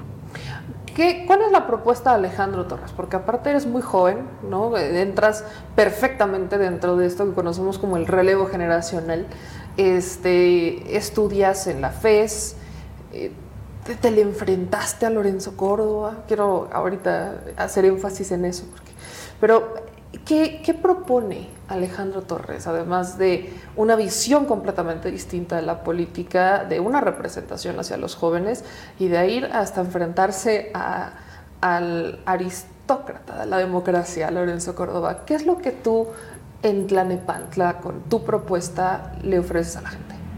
Pues sí, como dices, eh, nuestra juventud, eh, yo tengo 24 años y no a pesar de la juventud, porque yo creo que en muchas ocasiones se dice que es una desventaja que tenemos el ser que no hay experiencia, que no hay experiencia, que, podemos, sí, que nos falta colmillo, eso se dice mucho y que carecemos mucho eh, con muchas de las características que la vieja clase política pues cree como aspectos fundamentales para poder participar, tener recursos económicos, tener patrocinadores, tener eh, pues esa experiencia en el manejo de la política como tradicionalmente se usaba y por el contrario, yo creo que la juventud que, tenemos, no solamente yo, sino muchas y muchos compañeros, que yo quiero destacar eso, eh, que, se, que, nos hemos registrado como jóvenes para eh, eh, participar en espacios de representación popular en el Estado de México, es precisamente que venimos de una formación totalmente distinta a la clase política tradicional. Venimos de las calles, venimos del movimiento social en muchos de los casos. en mi caso,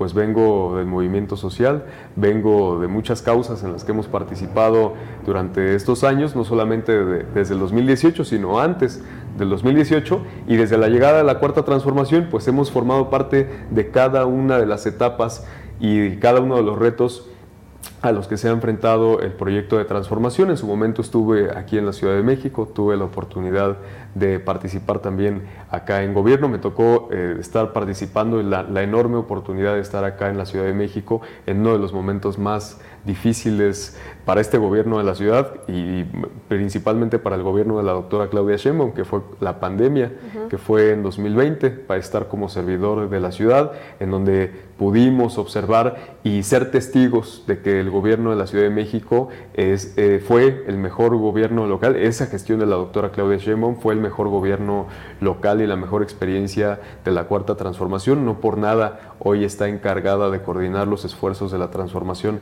en este 2024 y para conducir los destinos de la nación durante los próximos seis años.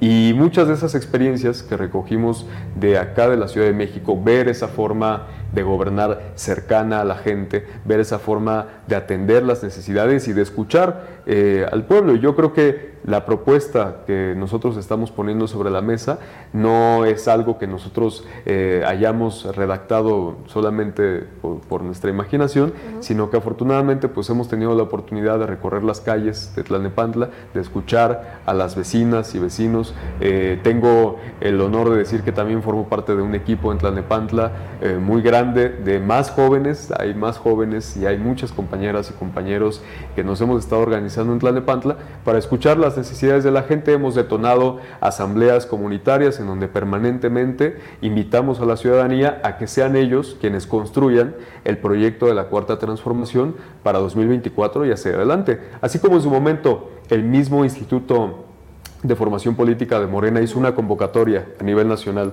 para llevar a cabo el proyecto de Nación 2024 en lo federal. Nosotros detonamos en conjunto ahí en Tlalnepantla con el diputado Max Correa una iniciativa en la que detonáramos asambleas comunitarias para la construcción del proyecto en el municipio en 2024 y hacia 2027. Entonces, esta agenda que hemos construido, que tiene muy claras las necesidades del municipio, que ha escuchado tanto a comerciantes, tanto eh, a habitantes de nuestro municipio, jóvenes, amas de casa, e incluso migrantes. Ya hay muchos migrantes que, se han asentado en, nuestro municipio. Pues hemos podido construir una agenda que, que tiene como prioridad escuchar permanentemente eh, a la ciudadanía y tener eh, una agenda siempre, siempre cercana pues a, a quienes nos debemos, precisamente que es pues al pueblo.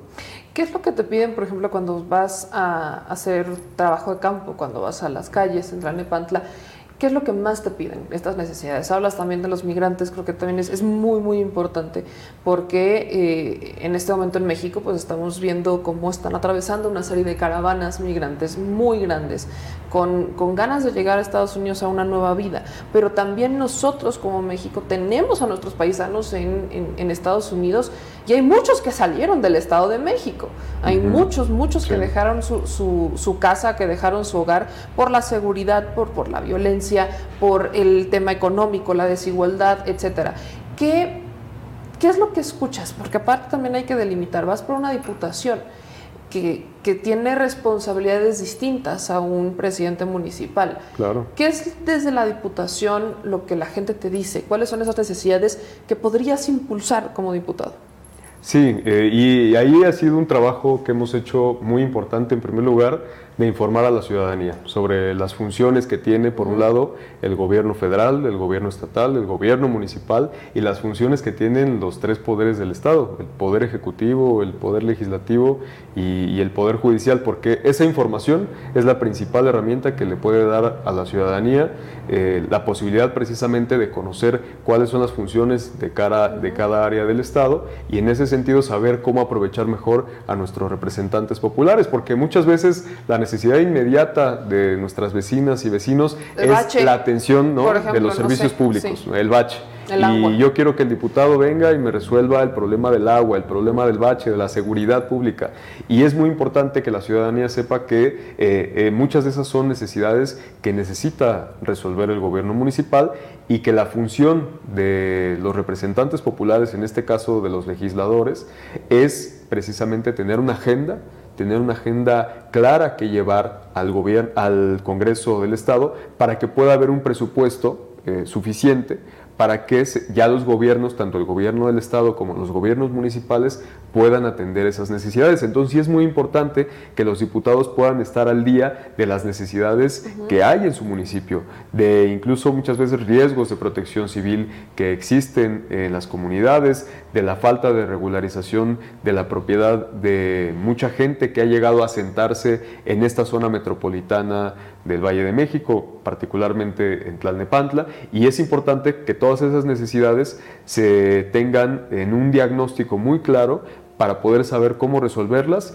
y cómo poder llevar esas demandas al Congreso del Estado para que haya presupuesto suficiente para que pueda haber programas y acciones ya de gobierno que atiendan esas necesidades y permanentemente hacer una labor de gestión que sirva a la ciudadanía para que un, diputado, una diputada sea una herramienta para presionar también al gobierno municipal, para presionar también al gobierno del Estado. Y en ese sentido el, principal deber, creo yo, de un diputado es ponerse al servicio de la ciudadanía y ponerse al servicio de las necesidades más apremiantes que hay en cada una de las comunidades. Muchas veces se ha limitado, incluso en la teoría, en la función de un diputado o de una diputada, pues a aprobar leyes, a presentar iniciativas, a levantar la mano. Exacto, a levantar la mano. A levantar la mano.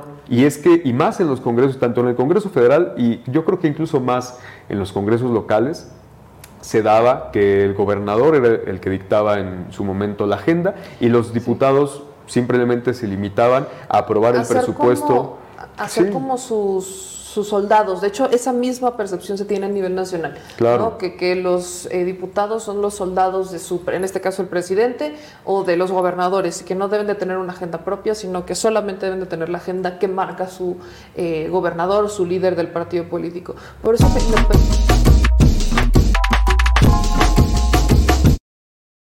Tenemos una semana con dos mañaneras la de Xochitl Galvez y la de López Obrador. Entonces las metimos aquí al Versus. ¿Qué representa cada una de estas mañaneras? Lo vamos a hablar aquí en Versus. Descúbralo esta noche de martes a las 10 en punto. Arrancamos esta transmisión por Estudio B. ¿Cuántos personajes han intentado replicar las mañaneras del presidente López Obrador? Descúbralo. Basta con copiar la tipografía y decir que tienes más audiencia en Twitter para haberle ganado las mañaneras del presidente. No se lo pierdan esta noche aquí en Versus por Estudio B. Tenemos una semana